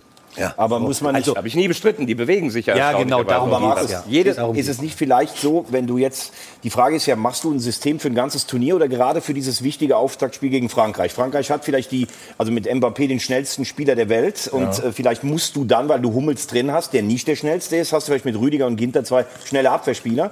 Mittelfeld bin ich grundsätzlich bei dir. Warum soll man so viel verschieben? Damals hätte er übrigens Ehre wem Ehre gebührt. Er hätte Großkreuz noch für rechts hinten gehabt. Das ist ein ganz anderes Thema.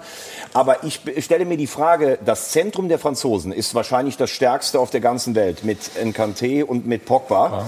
Brauchst du nicht ein bisschen mehr Tempo als Groß und Gündogan haben? Das würde einerseits für Kimmich sprechen. Oder du sagst, wir wollen die Franzosen überraschen. Deshalb habe ich zum Beispiel Neuhaus aufgestellt als Variante, die die Franzosen vielleicht nicht so erwarten. Dann hast du natürlich wieder die Frage, wenn du Gündogan rausnimmst, knabbert das an seinem Selbstvertrauen. Aber das ist mir fast ein Stück zu wenig Tempo im Zentrum. Ja, also wo du das Tempo der Franzosen unterbinden musst, ist über die Außenbahn. Richtig. Nicht durch das Zentrum. Das aber im Zentrum sind sie mit der Balleroberung so stark, Pogba und Nkanté, die Ja, okay, spielen. Bälle darfst du jetzt nicht verlieren, Ja. in der Regel. Das passiert Ja. natürlich immer, aber du musst natürlich die Außenbahn zukriegen. Und das kriegst du wiederum mit der Fünferkette. Wenn du den Ball verlierst, du hast keinen Zugriff, musst sofort dich fallen lassen. Fünferkette und da musst du das Tempo unterbinden. Weil da werden sie Wert drauf legen, nicht im Zentrum. Ich glaube auch, dass, ich glaube auch, die gefährlichste Situation für unsere Mannschaft ist, wenn wir im Aufbau sind. Wir dürfen es nicht geschehen lassen, dass wir die Bälle verlieren. Du musst den Angriff abschließen, egal wie auch immer. Pass über außen. Also wenn du drüber so einen Ball verlierst und läufst dann in die Konter rein mit Griezmann und so, also dann wird's eng. Das möchte ich nicht erleben und dann wird's wirklich Fast nicht zu verhindern, leider. Also das, Dass man mal einen Ball verliert, ja, oder was meinst du jetzt? Ja, wenn du den Ball ver aber da gibt es ja noch viele andere Ja, ja, Möglichkeiten, taktische Foul, bla bla bla. Ja, Ja, also absolut. muss ich jetzt nicht alles ausfüllen. Ähm, da hast du natürlich auch noch Möglichkeiten, das Spiel da einfach zu Aber ist das nicht so eine Aufstellung praktisch, wenn wir sie wählen mit Gündogan und mit Groß, dass wir uns sehr nach den Franzosen richten, die sicherlich die stärkste Mannschaft der Welt sind, aber wir sind auch Deutschland, wir spielen zu Hause. Ist es nicht vielleicht auch ein Akzent, weil gerade auch der Kollege äh, Florian gesagt hat, die Franzosen können sich eigentlich seit zwei Wochen auf unsere Mannschaft einrichten. Wäre das nicht vielleicht mal ein Zug mit jemandem wie Neuhaus, den Sie nicht auf dem Zettel haben, was zu versuchen, selbst Mut zu äh, Ja, zeigen? aber ist Neuhaus jetzt der Spieler, der gibt dir Stabilität, aber Neuhaus ist ja jetzt nicht der Spieler, der im Spiel nach vorne. Finde ich schon auf der Acht, kann er das schon. Ja, aber ich muss sagen, da habe ich Gündogan schon lieber, muss ich ganz ehrlich sagen. Und auch Ja. Toni Groß mit seiner Erfahrung. Was ich gut bei dir finde, muss ich sagen, dass du Hummels ins Zentrum geholt hast, Rüdiger mehr auf die linke Seite für die Spieleröffnung. Also so wie Bonucci und Chiellini bei, bei Italien, finde ich auch besser. Weil die Gefahr, dass du Tempo über Außen kriegst, größer ist. Und dann habe ich lieber einen Rüdiger auf der linken Seite äh, als Mats Hummels jetzt. Ja, und Gündogan, ihr habt eben oft Vereinsfußball argumentiert, wenn der keine stabile Saison äh, gespielt hat, wer dann? Das war, glaube ich, die beste Saison seiner Karriere. Und äh, deswegen ist er bei mir gedanklich gesetzt. Und Stefan, was du eben gesagt hast, was den Gesamtauftritt angeht, das sind Spieler und Grundordnungen. Die Gesamtphilosophie, die Ausstrahlung, mit der die Mannschaft auftreten soll, Ja. nicht schon konsequent nur nach Frankreich richten. Vielleicht verlierst du lieber 3-4 gegen Frankreich, aber Spiel Fußball, geh nach vorne, sei offensiv, hab Ausstrahlung, spiel die Stärken aus, die du definitiv in diesem Kader auch hast. Ähm, und Das werden glaube, sie machen. Falls ihr schon mal gehört nicht haben, das, 3-4 gegen Frankreich. das hat Franz Nein, das Beckenbauer schon öfter gesagt. logischerweise. Das heißt, bitte nicht, bitte. Vor- Markus furchtbar. Ja, 3-4 gegen Frankreich verlieren. Das geht nicht. Dann stehst du gegen Portugal auch Aber wir haben eine gute Mannschaft, aber die Stimmung im ist Baum? gut. Im Baum reicht ein Sieg, ein hoher gegen Ungarn, sind wir immer noch dabei. Aber du hast schon alles ausgerechnet, oder? Dann weißt also, du ja, wer spielt denn im Finale gegeneinander? Pass mal auf, ich finde, bei uns ist auch eine richtig gute Stimmung im Moment. Ich will euch da jetzt nicht, nicht bremsen, möchte Plätti noch eine Frage stellen. Ähm, wie wurde denn das, äh, oder der Fall äh, Christian Eriksen bei der na deutschen Nationalmannschaft äh, gestern aufgenommen? Oder heute natürlich auch noch? Also aus der Mannschaft heraus äh, habe ich erfahren, dass eine tiefe und stille Betroffenheit geherrscht hat. Die Mannschaft hat das Spiel natürlich verfolgt in ihrem Basecamp. Da gibt es so eine Art Marktplatz, den hat ja Oliver Bierhoff installieren lassen, wo man sich äh, sozusagen zusammenfindet. Man hat am Pool dieses Spiel auf einer Leinwand verfolgt und natürlich waren die Spieler, wie wir auch, wie ihr auch, in Schockstarre. Und dann hat man sich eben dazu entschlossen, dieses motivierende Foto zu schießen mit Eriksen im Hintergrund und der deutschen Nationalmannschaft mit dem Daumen hoch nach vorne. Also wie ich finde, ein sehr, sehr positives und schönes Signal. Und heute waren die Gesichter beim Training, sie waren gemischt. Robin Gosens, der kam mit dem Fahrrad oder alle Spieler kamen mit dem Fahrrad, der wirkte zum Beispiel noch sehr ergriffen. Andere Spieler haben wieder gelacht, andere haben Musik gehört. Aber ich finde, das ist absolut in Ordnung. Ja, Eriksen, die guten Nachrichten sind ja hier auch nach Herzog auch gekommen, dass es ihm besser geht, dass er auf dem Weg der Besserung ist. Und da haben natürlich auch die deutschen Nationalspieler durchgeatmet. Und sie waren natürlich auch deshalb geschockt, weil sie standen ja quasi vor zwei Wochen mit ihm auf dem Platz. Wir erinnern uns, Eriksen hat ja den Traumpass gespielt auf Paulsen. Also da war schon eine hohe ja, Empathie vorhanden. Aber es geht hier weiter. Die deutsche Nationalmannschaft konnte dann auch beim Training wieder lachen und hat sich jetzt voll auf die Aufgabe gegen Frankreich fokussiert. Herzlichen Dank. Ähm, du gehst jetzt erstmal für uns zur PK. Wir kümmern uns gleich noch um die Franzosen. Natürlich äh, schauen wir dann noch auf die PK. Der Teamarzt ist da. Tim Meyer, Antonio Rüdiger, Lukas Klostermann. Ja, das haben wir noch eine Menge vor. Und ähm, der gut designte Marktplatz, den gucken wir uns vielleicht Oh, den würde ich gerne sehen. Und was es da so gibt auf dem Marktplatz. ja, genau. Und kann man schon mit Bitcoin zahlen? Ja. Ich kann dir das nicht sagen, aber äh, wir kriegen das alles raus. Wenn du, wenn du bezahlen möchtest, dann äh, nee, ruf an, dann kannst du 200.000 Euro gewinnen. Das ja, ist viel wichtiger. Eis ist immer so das Kennwort. gleich. Eis, genau. Werbung Anfang. Werbung Ende. Weiter geht's mit dem EM-Doppelpass und die Pressekonferenz hat gerade angefangen. Wir gehen direkt rüber. Der Mannschaftsarzt Dr. Tim Meyer ist auf dem Podium. So, hallo, Servus und äh, Grüß Gott hier aus Herzogenaurach aus dem Homeground, aus unserem Mannschaftsquartier mit der Nationalmannschaft. Ich hoffe, wir sind hier zu hören. Scheint aber der Fall zu sein. Ich begrüße jetzt spontan, relativ spontan, aufgrund der aktuellen Ereignisse, die wir gestern alle verfolgt haben in äh, Kopenhagen, Professor Dr. Tim Meyer, unseren Mannschaftsarzt der Nationalmannschaft. Gleichzeitig ist er auch Vorsitzender der medizinischen Kommission der UEFA ist aber heute hier in der Funktion des Mannschaftsarztes und in dieser stelle ich ihm auch gleich die erste Frage, dass er vielleicht mal ein bisschen aufklären kann, was da gestern so abgelaufen sein könnte oder sein wird. Bitte schön, Tim Meyer. Ja, guten Tag in die Runde. Als erstes ist es mir ein Bedürfnis, äh, dem Christian Eriksen wirklich alles Gute zu wünschen, dass äh, alles gut geklappt hat, konnte man sehen, man konnte einiges lesen darüber. Ähm, Sie können sich nicht vorstellen, wie froh alle waren bei uns im Lager, als äh, die Meldung kam, dass er bei Bewusstsein war und dass äh, es ihm äh, relativ gut ging und er stabil sei. Ähm, ich kann natürlich wenig über den konkreten Fall sagen. Ich bin nicht der behandelnde Arzt. Ähm, was man aber sehen konnte und was ja auch bereits durchgedrungen ist, es war ganz offensichtlich ein kardiales Ereignis. Das heißt also, ähm, das Herz war betroffen. Das Herz hat offensichtlich Rhythmusstörungen entwickelt, akut. Und äh, daher wurde äh, das Gehirn des Spielers vorübergehend ähm, mit zu wenig Sauerstoff versorgt und er ist in Straucheln gekommen und lag dann dort. Und die Vorgänge, die wir teilweise beobachten konnten, ähm, waren glücklicherweise sehr schnell. Es ist sicherlich von Vorteil, wenn unmittelbar am Spielfeldrand ein Notarzt sitzt, so dass nach kurzer Zeit schon ähm, lebensrettende Maßnahmen in die Wege geleitet werden konnten, die ja offensichtlich auch erfolgreich waren und nicht nur erfolgreich im Sinne des Leben, das Leben zu bewahren, sondern auch erfolgreich im Sinne von ähm, die Funktionen zu erhalten. Zumindest soweit man das sagen kann, zumindest soweit es mir zugetragen wurde. An die Frage, Tim, die gestern auch schon oft aufkam, die sowohl intern diskutiert wurde, sicherlich auch in, in Reihen jetzt der Kollegen ist, lässt sich das vermeiden? Was kann man überhaupt präventiv tun gegen solche Ereignisse? Im Grunde verfolgen wir und andere Nationen ähm, zwei Ansätze. Der erste und wichtigste Ansatz ist, ähm, Spieler gründlich und regelmäßig auf das Vorliegen eventueller unerkannter Erkrankungen zu untersuchen. Da hat der Deutsche Fußballbund, denke ich, ein sehr, sehr differenziertes, wenn nicht das differenzierteste System der Untersuchungen, auch sehr umfangreich.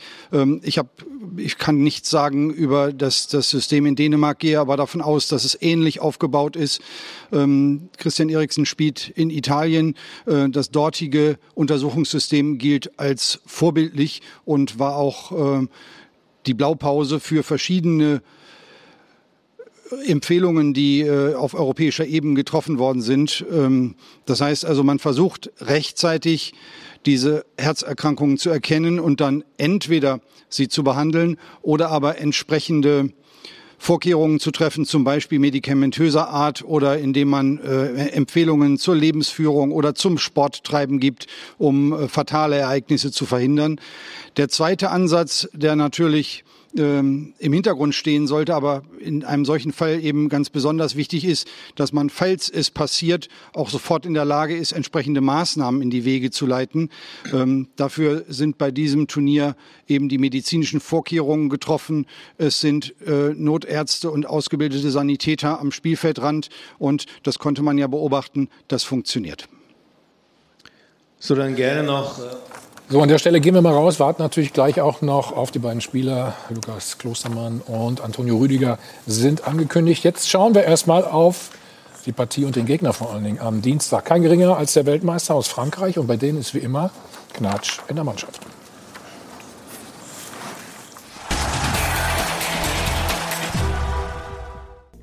Mit Egalité und Fraternité, der so gern besungenen Gleichheit und Brüderlichkeit, ist es mal wieder nicht weit her bei den streitbaren Franzosen. Worum es geht. Der eingewechselte Olivier Giroud beschwert sich nach dem letzten Testspiel, er bekäme von einigen Kollegen keine Bälle zugespielt, ohne Namen zu nennen. Was Mbappés Ego mitnichten davon abhält, sich angesprochen zu fühlen. Dazu nun aber selbst zu sprechen, verbietet ihm sein Trainer. Didier Deschamps versetzt seinen Superstar in den Maulkorb-Modus mit dem Ergebnis, dass die Chose nun so vor sich hinsuppt und immer mehr zur Lachnummer wird. Selbst die heimische L'Equipe kann das Ganze kaum noch ernst nehmen. Setz du dich mal wieder auf deine Ersatzbank, da kriegst du dann deine Bälle von mir. Bei Frankreich kracht's mal wieder gut für Deutschland? Stefan, gut für Deutschland? Ich glaube, dass wir so ein bisschen vielleicht einen kleinen Streit zu hochkochen. Also gut für Deutschland. Deutschland muss sich auf das konzentrieren, worauf es ankommt. Ja, und nicht auf den Streit zwischen Giroud und Mbappé vielleicht. Ähm, es wird immer viel geredet und so kleine Dinge dann auch groß gemacht und so. Aber das ist ja nicht unser Problem. Wenn die Probleme haben, ist es ihr Problem. Nee, deswegen sage ich ja gerade. Aber ich glaube, ich bin bei Stefan, das ist eigentlich, das ist wirklich hochgekocht. Giroud spielt im Moment nicht die große Rolle, weil Benzema zurückgekehrt ist. Also ist Giroud sauer, äh, motzt ein bisschen rum. Mbappé sagt, das ist einfach nicht so. Und äh, ich glaube, Giroud würde eh nicht spielen. Ja, und ich also, muss jetzt wieder einhaken, weil er wurde eingewechselt, macht danach zwei Tore. Ja. Und sagt dann angeblich, ich bekomme zu viele, äh, zu wenig Bälle.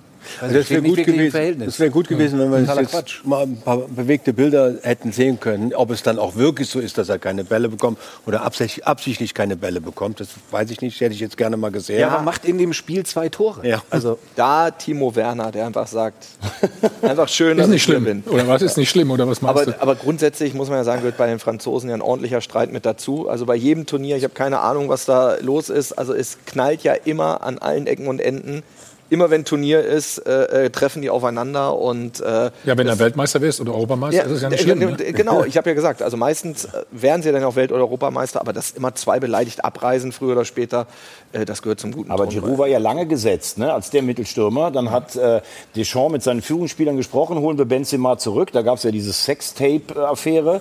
Dann haben sie gesagt, wir holen ihn zurück. Sicher Benzema einer der drei besten Mittelstürmer der letzten zehn Jahre. Und jetzt ist Giroud auch ein bisschen beleidigt, aber wenn er so mit zwei Treffern dann reinkommt und umsetzt, dann ist doch alles gut. Also das Problem hätte ich gerne bei unserer Nationalmannschaft. Ich hätte also bei der deutschen Mannschaft davon reden, dass der Mannschaftsgeist wichtig ist, dann muss das ja jetzt nicht spielentscheidend oder turnierentscheidend sein. Aber äh, förderlich ist es im Zweifelsfall auch nicht, wenn du einen Stinkstiefel hast, der sauer ist, dass er durch Benzema, wie du gerade sagst, dann eigentlich abgelöst wurde. Jetzt bekommt er Einsatzzeit, macht die beiden Buden und da macht er natürlich direkt auch einen Anspruch draus. Äh, und warum nicht? Lieber schlechte als gute Stimmung. Bin ich bei dir, ja. Lieber schlechter bei, als gut. Bei denen. Also. Ja, bei denen. Ach so. Ach so. bei denen für uns. Ja, genau. Ja, grundsätzlich. Ja gut, die haben ja auch reichlich Auswahl vorne, ne? muss man mal so sagen. Also ich mein, Griesmann haben wir noch gar nicht drüber geredet. Nee, doch ja. nicht. Ja, und was Stefan eben gesagt hat, diese brutale ja. Qualität auf der ja, Außenbahn auf beiden Seiten, das ist, das, äh, das ist der große Schlüssel. Ähm, leider überall Qualität. Frage, wie groß sie hinten ist. Deswegen habe ich auch mal den Sané reingeschmissen, weil ich da die ein oder andere, den Faktor Schnelligkeit äh, so ein bisschen gesehen habe über ihn schwierig. Aber du hast gerade noch gesagt, du willst eine gute Mannschaft sehen, wenn wir dann drei, vier bekommen, ist nicht so schlimm. Genau, dann ist das so. Aber komisch ist ja eigentlich, haben auch, dass on, so on Tape. Das, das hat er genau so gesagt. Aber sie haben ja so viel Qualität und eigentlich spielen sie ja unter Deschamps eher einen unattraktiveren Stil. Mhm. Also er erwartet Anders. ja meistens ab. Das meinte ich eben übers Mittelfeld, viel Balleroberung und dann ist jeder von denen eigentlich in der Lage, äh, vorne was zu machen. Also ein sehr kontrollierter Spielstil ist das ja von den Franzosen. Aber ist denn gut, jetzt gegen die Franzosen gleich als erstes zu spielen, Stefan? Jetzt mal unabhängig von der Stimmung bei den Franzosen und bei uns? Es kann gut sein, ja, weil du es auch als Chance-Möglichkeit sehen musst, weil jeder ja sagt, oh, hoffentlich kriegen wir nicht drei oder vier Stück, so wie du oder ja drei, vier. Das, das, hast, das, hast, du jetzt davon. Ja, ja da, ich bin in zwei das Wochen ist ja die da, Stimmung, die Tendenz und das ist ja auch die Möglichkeit, eben gegen den, den Top-Favorit gutes Ergebnis zu erzielen unentschieden, vielleicht sogar gewinnen. Und dann bist du voll im Turnier drin und hast ein Zeichen gesetzt an alle anderen Nationen. Also das musst du jetzt als Möglichkeit sehen. Es kann aber wirklich so ausgehen, dass du drei oder vier kriegst. Das ist ja nicht so schlimm dann. Ja. Oh, frag mal den, dann frag geht mal das den Torhüter. auch weiter. Frag mal den Torhüter. Nein, du musst es als Möglichkeit und wirklich als Chance sehen, weil man geht ja fast davon aus, dass sie verlieren. Also Toni besser gegen Frankreich zu spielen als gegen Ungarn am Anfang. Ja. Nee, da hätte ich lieber Ungarn zuerst. Ja. Muss ich ganz ehrlich sagen. Ja, es ja? ist beides. Ne? In der Spielansetzung ist das schon. Oh. Aber wenn du gegen so, ein, so eine etwas kleinere Nation spielst, als erstes Spiel, und es klappt dann nicht, dann ist das Geschrei aber riesig. Ja, Jetzt ist alle Sinne sind geschärft. Jetzt spielen wir gegen Frankreich und da ich glaube, dass es da nochmal einen Schub Motivation gibt. Ja, und es ist auch eine Chance, dich, was du eben, du kannst ein Zeichen setzen. Und ja. das ist ja das, ich habe ja das 3-4 nicht zwingend eingeplant, sondern sehe einfach die Chance und willst vor allem mit Mumm nicht diesen, diesen Grottenfußball von 2018. Du hast auch in der Offensive Spieler, die Akzente setzen können. Äh, du hast selber eine Qualität, dann darfst du auch nicht nur über die des Gegners reden, sondern ja. bitte nach vorne. Also Deutschland wird mit einem Schlag auch wieder ernst genommen. Also nach diesem ja, Spanien. Gut. Das denke ich auch. Das die, die anderen haben sofort Respekt. Genau, dann, dann kommen auch wieder die ganzen Sprüche. Deutschland, Turniermannschaft, da sind sie wieder und sowas halt. Aber nochmal, wir haben, eine, wir haben auch eine super Mannschaft äh, ähm, und ich glaube auch, dass es stimmungsmäßig deutlich anders ist, als, als wir mit diesem Weltmeisterding und diesem ganzen Marketing und so, wo es dann mehr darum geht, diesen, diesen vierten ja. Titel irgendwie marketingmäßig zu verkörpern in Russland, äh, sind wir jetzt, äh, wissen wir, was die Stunde geschlagen ja, hat. Du hast ja jetzt auch einen ganz anderen Kader, der hat sich ja nochmal durchgemischt und wir waren 2018 immer auch noch so ein bisschen auf dieser Welle. Wir sind ja nicht der einzige Weltmeister, der danach völlig vor die Wand nee. gefahren ist. Und, und jeder Profi bestätigt ja das, wenn du am, am mhm. Limit warst und alles geholt hast, und das belegen die anderen Weltmeister, die es auch nicht geschafft haben, dass es mental erstmal auch in so einem Mannschaftsgefüge schwierig ist, wieder so etwas aufzubauen. Und äh, vielleicht sind sie jetzt wieder an dem Punkt, es ist ja auch die Rede davon,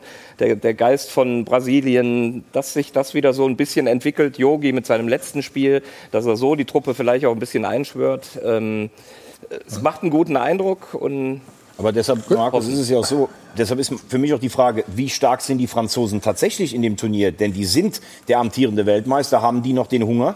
Und ich weiß auch gar nicht, wie die Franzosen in dieses Spiel gehen. Gehen die jetzt rein und sagen, ja, den Deutschen zeigen wir direkt mal vor eigenem Publikum, dass wir die beste Mannschaft sind? Oder sagen die Franzosen auch, ich könnte auch mit einem Punkt gut leben bei einem möglichen Gastgeber? Das ist ja auch eine Frage von der Spielanlage. Aber, aber, aber, aber, das Thema hatten ja, wir doch, das, das Thema hatten wir doch eben schon mal. Ja, genau. Ja, das ist die Frage des Spielverlaufs. Du kannst ja nicht auf, Unen nein, nein, nein, auf Unentschieden nein, aber, aber, aber, Thomas, ganz ehrlich, ich meine, Frankreich ist im Moment die Benchmark. Und ja, äh, wenn die Deutschen da gut gegen spielen, vielleicht sagen die Franzosen dann irgendwann auch im Laufe des Spiels, ich kann mit einem Unentschieden auch leben. Ja, ja. Aber, aber das wissen die, das ist das, das ist das Spiel jetzt in der Europameisterschaft, das wird weltweit geguckt, da will sich jeder mhm. präsentieren. Äh, da, und jeder Franzose wird auch scharf drauf sein, Deutschland zu besiegen. Und äh, äh, ähm, uns da äh, ein, zwei einzuschenken. Das ist also, da, da, sind zu viele offene Rechnungen. Aber hast du immer den Eindruck, wenn du die Franzosen spielen siehst, dass die nee, so richtig so nee, nee, in das ist ja noch schlimmer schon, dann. Das ist ja noch schlimmer ja, dann, weißt du, wenn ja, sie dann trotzdem ist, gewinnen. Aber, aber, aber das ist, wenn ich dann hier wieder so an der Eckfahne sehe und so, dann kriege ich da wieder ganz schlechte Laune. Also, also grundsätzlich gilt, wir sollten uns mal nicht zu klein machen. auf gar keinen Fall. Ja, wir haben eine hohe Qualität. Ja. Und die anderen Nationen, ob es Frankreich, Portugal oder Ungarn, die haben sehr großen Respekt genau. vor uns. Ja, Nach wie vor, wissen, ne? Ja, natürlich. Mhm. Da, da, kann auch dieses Turnier 2018, das ist Vergangenheit. Du spielst gegen Deutschland. Du weißt, wozu sie in der Lage sind. Und so müssen sie auch auftreten, die Deutschen. Genau. Ja, dann wollen wir noch die Frage der Woche auflösen. Ja, und man muss sagen, geht doch, endlich. Denn die letzten Wochen sah das noch ganz schön anders aus. Aber der Optimismus ist pünktlich zum Turnierstart zurück. Denn 53 Prozent sagen, ja klar, haben wir eine Chance gegen Frankreich. Und das sagen auch die Fans im Netz. Man hat immer eine Chance. Wir sollten uns auch nicht zu klein machen, denn wir haben immer noch Weltklasse-Spieler in unseren Reihen. Auch Frankreich ist nicht unschlagbar. Und das sieht auch Oliver so. Ist auch nicht alles Gold, was glänzt bei Frankreich. Und sie haben intern ja auch Beef, spielt eben auf diese Situation bei Mbappé und Giroud an. Ein guter Tag mit anständig konzentrierter Leistung, dann packen Sie das. Dem schließe ich mich doch gerne an und wir wollen auch noch Ihre Antworten am Dopafon uns anhören. Die französische Equipe hat in der EM-Qualifikation gegen die Türkei vier Punkte liegen lassen. Warum soll die Elf von Jogi Löw nicht einen guten Tag erwischen und über sich hinauswachsen und die Franzosen schlagen? Die deutsche Nationalmannschaft hat gegen Frankreich keine Chance. Es geht deutlich für Frankreich aus. Ja, natürlich haben wir eine Chance gegen Frankreich zu gewinnen. Wir haben eine gute Mannschaft und lass uns doch einfach mal positiv in das Spiel reingehen. Die deutsche Mannschaft wird am Dienstag Frankreich mit 2 zu 1 schlagen. Jogi Löw hat in letzter Zeit alles richtig gemacht. Er hatte Thomas Müller zurückgeholt sowie Mats Hummels und hat eine Mischung dynamischer junger Spieler, die in der Lage sind, alle Großen zu schlagen. Ja, Markus Wann. Bruder. Ja, der hat selber angerufen, wirklich. War nur einer auf deiner Seite, ne? Ja der auf Frankreich getippt hat. Hast du gehört, ne? Ich habe nicht auf Frankreich nicht auf getippt. Frankreich. Jetzt gesagt, wollen wir mal das Wort nicht im Mund umdrehen. Sagen. Ich, die sollen, die sollen Wenn die Mannschaftsleistung stimmt. Selbstbewusst und offensiv oh. und vor allem mit, mit Ausstrahlung daran gehen und äh, selbst wenn das gewisse Risiken birgt. Aber 4-3 hast du gesagt. Ich habe 3-4 gesagt. Wenn sie 3-4 erwischen. Markus, wo darf ich Deutschland im Turnierbaum eintragen jetzt? Bei 3 Ich mache euch klar mit deinem Baum. Markus, ich nehme dich jetzt mal aus der Schusslinie raus. Ne? Ist okay. Ne? Mach einfach eine kurze Pause. Dann hast du mal einen Moment deine Ruhe. Ist doch ganz einfach. Wir warten natürlich noch auf äh, die Spieler bei der PK in Herzogenaurach. Auf Antonio Rüder, den neuen, Ab Rüdiger, den neuen Abwehrchef und auch auf Lukas Klostermann. Werbung Anfang. Werbung Ende. Wir sind zurück beim EM-Doppelpass und bevor wir wieder zur Pressekonferenz äh, Rübergehen, rübergehen sage ich schon. Obwohl, so weit ist es gar nicht von hier. Ne? Herzog nee, das ist, geht. Ne? Das kann man, kann man fast hier Ja, na, es gibt, äh, Mit dem E-Bike. gibt es aus der Bundesliga, sage ich mal vorsichtig. Es gibt mal wieder nicht ganz so gute Neuigkeiten für alle Anhänger der Schalker, denn oh nee, dort bitte. lief ja bis vor kurzem die Mitgliederversammlung, aber Schalke hat selbst auf Twitter vermeldet, die musste abgebrochen werden. Ähm, die Mitgliederversammlung wird nach Top 4, das war die Aussprache über die Berichte, abgebrochen. Das gab der Versammlungsleiter Dr. Jens Buchter soeben bekannt. Also das klingt nicht nach lösungsorientiert. Ja, genau. Es gab, ich habe irgendwas gesehen, ich habe auch gerade gelesen, irgendwelche technischen Probleme gab es, weil irgendwelche Abstimmungen ja. nicht funktionierten oder war es jetzt inhaltlich? Inhaltliche Probleme? Kriege ich? Nee. Technische Probleme, Entschuldigung. Technische. Ja, genau. Technische ich habe nämlich auch gehört, weil es sollten ja. Abstimmungen vorgenommen werden und das hat technisch nicht funktioniert. Ja. Da kannst du vielleicht ja von Magenta uns was sagen, wie das Weil es passiert im Moment, Moment öfter, dass das, die Server... Das war eine Anlaufschwierigkeit, die ist jetzt schon behoben. Oh, das freut ja? mich sehr gut. Oder Markus? Durchaus. Ach, bist du auch?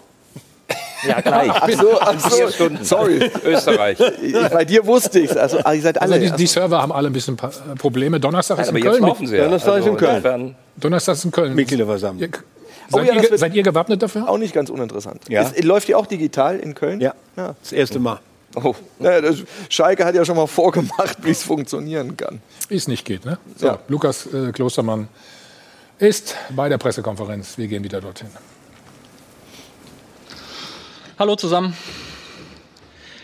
Ja, hallo Lukas äh, Klostermann. Wir haben eben gerade schon fast 20 Minuten ausführlich gesprochen mit dem Tim Meyer über die medizinischen Auswirkungen dessen, was wir gestern in Kopenhagen erleben haben müssen rund um rund um den Spieler Christian Eriksen. Natürlich jetzt auch eingangs die Frage an dich, wie schwer es jetzt war, sich heute wieder auf den Fußball zu konzentrieren. Ihr hattet heute ja eigentlich die letzte Trainingseinheit hier in Herzogenaurach, bevor es am Dienstag gegen, gegen Frankreich geht. Und Teil zwei der Eingangsfrage, wie groß die Erleichterung gestern war, als dann die Nachricht kam, ihm geht's gut, er ist im Krankenhaus, er ist bei Bewusstsein.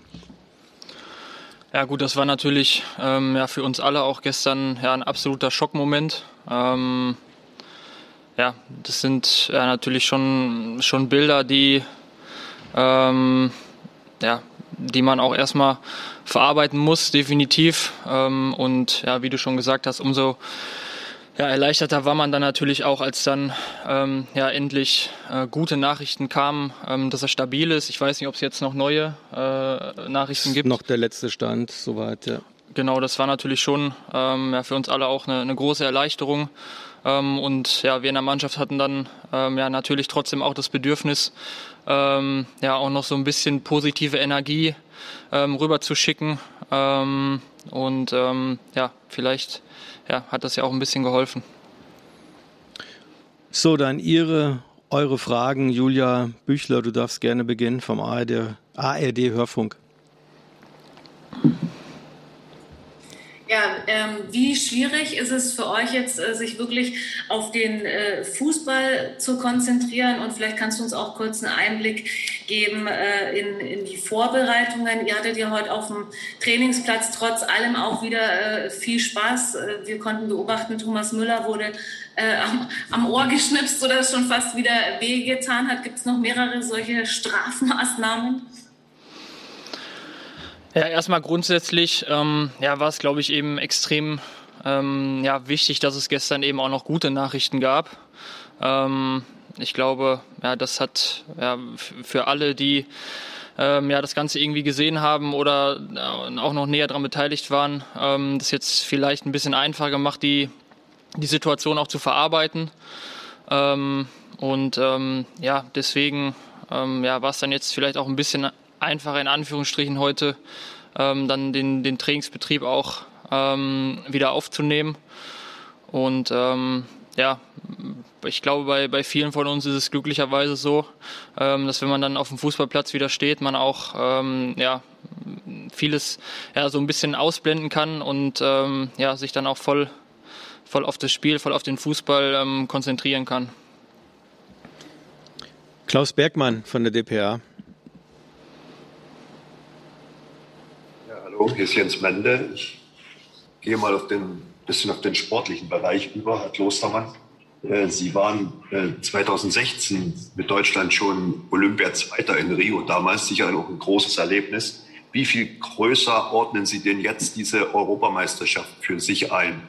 Und wenn man mal auf, die, äh, auf das Alter der Mannschaft guckt, ist das ja nicht mehr eine sehr junge Mannschaft. Also welche Rolle spielt auch Erfahrung gerade von solchen Turnieren, die man jetzt mitnimmt? Dankeschön. Ja, ich glaube, rein aus ja, sportlicher, fußballerischer Sicht ist es natürlich schon ja, nochmal deutlich größer, ähm, die Europameisterschaft. Ähm, und ja, deswegen für mich so das erste ganz, ganz große Turnier, auch wenn das olympische Turnier für mich persönlich schon auch was sehr Besonderes war. Ähm, ja, ist es jetzt definitiv schon nochmal ja, eine Stufe drüber. Und ähm, ja, deswegen freut man sich auch einfach ähm, ja, sehr drauf, dass es dann jetzt auch, auch bald losgeht. Ähm, und ja, zur, zur Kaderzusammenstellung finde ich, dass wir eigentlich trotzdem eine sehr gute Mischung haben ähm, aus eben ja, erfahrenen Spielern, die auch schon das ein oder andere Turnier ähm, bestritten haben, aber halt auch eben ja, verhältnismäßig jungen Spielern, die ähm, ja, für die es jetzt vielleicht das erste Turnier ist. Ich glaube, wie gesagt, dass wir da eine sehr gute ähm, Mischung haben. Äh, hat er mit äh, produziert und so, da sind wir. Stefan, würden wir nicht einfach. Habt ihr einen Augenblick Zeit? Ja, sehr gerne, mach ruhig. Wie schwer ist es denn? Wir, wir sind ja erst als ähm, letzter Teilnehmer mit dran, ne? am Dienstag, so lange zu warten. Die anderen schon alle gespielt haben. Ist egal? Spielt keine Rolle? Das ist egal. Du hast das ja auch gespielt. Ob du jetzt am ersten Tag direkt einsteigst oder am zweiten, dritten, das spielt jetzt keine Rolle. Nee, Toni? Nein. Nein. Weil die eh noch nicht so lange zusammen sind oder warum? Nein, das ist, ist einfach, das ist im, im, Spielrhythmus ist das drin. Du weißt, du wirst vorbereitet und dann du denkst gar nicht drüber nach, dass du jetzt drei oder drei Tage eher spielen solltest oder so. Das gehört mit dazu. Du brauchst das, darauf wird die äh, Vorbereitung abgestimmt und so. Kein Problem. Na, uns hat es ja tendenziell auch geholfen. Toni Kroos hatten wir noch mit einer Corona-Erkrankung. Wir hatten die Champions League-Finalisten, sind vier Leute gewesen. Äh, also es spielt ja. uns bei ganz vielen Leuten, bei Süle, äh, Goretzka, eher in die Karten, dass wir sogar bisschen später spielen. Stichwort Groß. Glaubt ihr, Toni Groß wird gesetzt bleiben in dieser Mannschaft? So, auch wenn Goretzka zurückkommt? Nee, mach du mal. Du hast ja auch gespielt. Ich, ich habe ich hab jahrelang gespielt. Auf hohem Niveau. Mit Jogi Löw zusammen. äh, und, äh, nee, aber wenn wir, so wie ich Jogi Löw einschätze, hat er äh, in gewisser Hinsicht immer so eine Nibelungentreue. Ja, so ähm, ist es ist jetzt so, dass, dass, dass Toni Kroos natürlich öfter mal äh, jetzt schon mal so kritisiert wird, äh, weil man sagt, oh, er ist ein bisschen langsamer, ein bisschen älter und so, aber er hat, wenn man sieht, wie er Mesut Özil immer aufgestellt hat und auch andere. Naja, Olli, weil natürlich auch andere nachkommen jetzt mit Goretzka und so weiter. Ja, weißt aber, du? aber er hat, also Gündogan hat sehr gut gespielt. Es gibt halt wenig Gründe, auch wiederum nicht. Also es ist jetzt auch nicht so, dass er jetzt eine komplette Ausfall in der Saison oder so gespielt hat. Also wenn, dann wird es dann wird's eher, wenn er vielleicht jetzt noch nicht ganz fit ist von Erkrankung, ja, aber genau. Aber ich, also ich habe, also Yogi Löw, also ich, er wird uns ja mal überraschen. Er hat jetzt, er hat jetzt ja auch, wir hatten ja auch nicht alle damit gerechnet, dass er Müller und Hummels zurückholt. Aber das wäre eine Überraschung, wenn er so Spieler, wo er mal sagt, das ist mein Spieler und auch als er in der Pressekonferenz mal darauf angesprochen wurde, wo so Kritik an Toni ja. Kroos war, war er total weil kann er gar nicht verstehen, warum der denn jetzt hier angezählt wird. Also es wird mich meine, er hat ihn ja auch, so vor. Wenn, du, auch, wenn du ihn mitnimmst, ja. dann musst du ihn, wenn er bei 100 Prozent ist, auch spielen lassen. Ja. Und dann hast du die Achse mit der großen Erfahrung Neuer, Hummels, Groß, Müller. Darauf wird er setzen. Und dann Weil das ist das letzte Turnier. Es ist ja auch das letzte Turnier vom Yogi Löw. Ja, und jetzt setzt er eben genau auf diese Erfahrung. Drumherum kannst du immer so ein bisschen flexibel sein und ja, bauen, ja. aber deine Achse muss halt stimmen. Und da gehört Toni Groß zu 100 Prozent dazu, wenn er fit ist. Ich glaube, wenn äh, er hat ja immer auf groß gesetzt. Warum bin ich vollkommen bei dir? Sollte sich das jetzt ändern? Die Frage ist legitim. Du kannst natürlich sagen, was ist mit Goretzka, der super in Form ist. Und natürlich gibt es Spiele auch, wo Toni Groß mit vielleicht Schnelligkeitsdefiziten schon auch ein Thema sein könnte. Aber ich glaube einfach, äh, das ist der Spieler im zentralen Mittelfeld, der für Jogi Löw während des gesamten Turniers gesetzt ist. Gut, und dann gehen wir von Toni Kroos zu Toni Rüdiger. Ganz einfach. Ne? Weiter geht's doch mit Ereignissen außerhalb des Platzes zu tun hatte für dich, also was sich da geprägt hat in dieser Entwicklung? Puh, na, für mich, ich denke, an erster Stelle war es wichtig, ähm, für mich einfach, dass ich äh, Deutschland, äh, die Bundesliga verlassen hatte, der, der, Schritt nach Italien. Das denke ich, das war, das war nochmal wichtig für mich als Mensch, mich äh, zu verändern, auch äh, eine andere Sprache zu lernen. Und ähm, ja, was Anfeindungen angeht, damit hatte ich schon mein ganzes Leben zu kämpfen und äh, das hat, das hat, das hat nicht viel in, mich, in mir verändert. Das ist einfach nur, ich sage einfach nur das, was ich denke. Und äh, ja, das, äh, das war's. Julian Wolf von der Welt. Ja, hallo Antonio.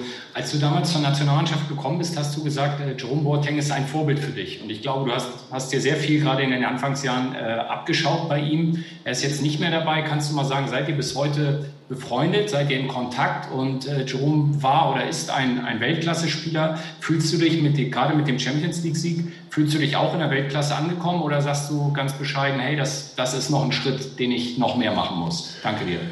Ähm, was Jerome angeht, Jerome ist äh, wie ein großer Bruder für mich. Äh, er war immer für mich da, ist es heute noch. Und ähm, auch in der Phase, wo ich jetzt bei Chelsea nicht viel gespielt hatte, hat er immer mit mir gesprochen. Und ähm, ja, und äh, er ist äh, für mich, äh, ist und war Weltklasse.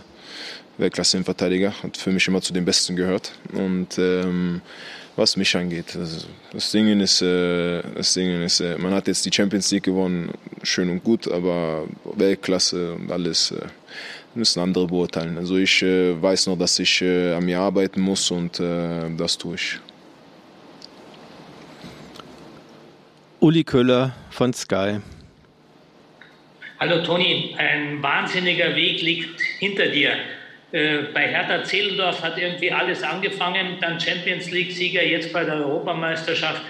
Kannst du das nochmal so rekapitulieren? Hat dich da in Berlin damals schon irgendjemand so geprägt, dass du sagst, ich wollte immer schon Weltklasse-Fußballspieler werden und auch das soziale Engagement, wann hat das angefangen bei dir? Wie wurdest du da von Berlin bis heute begleitet?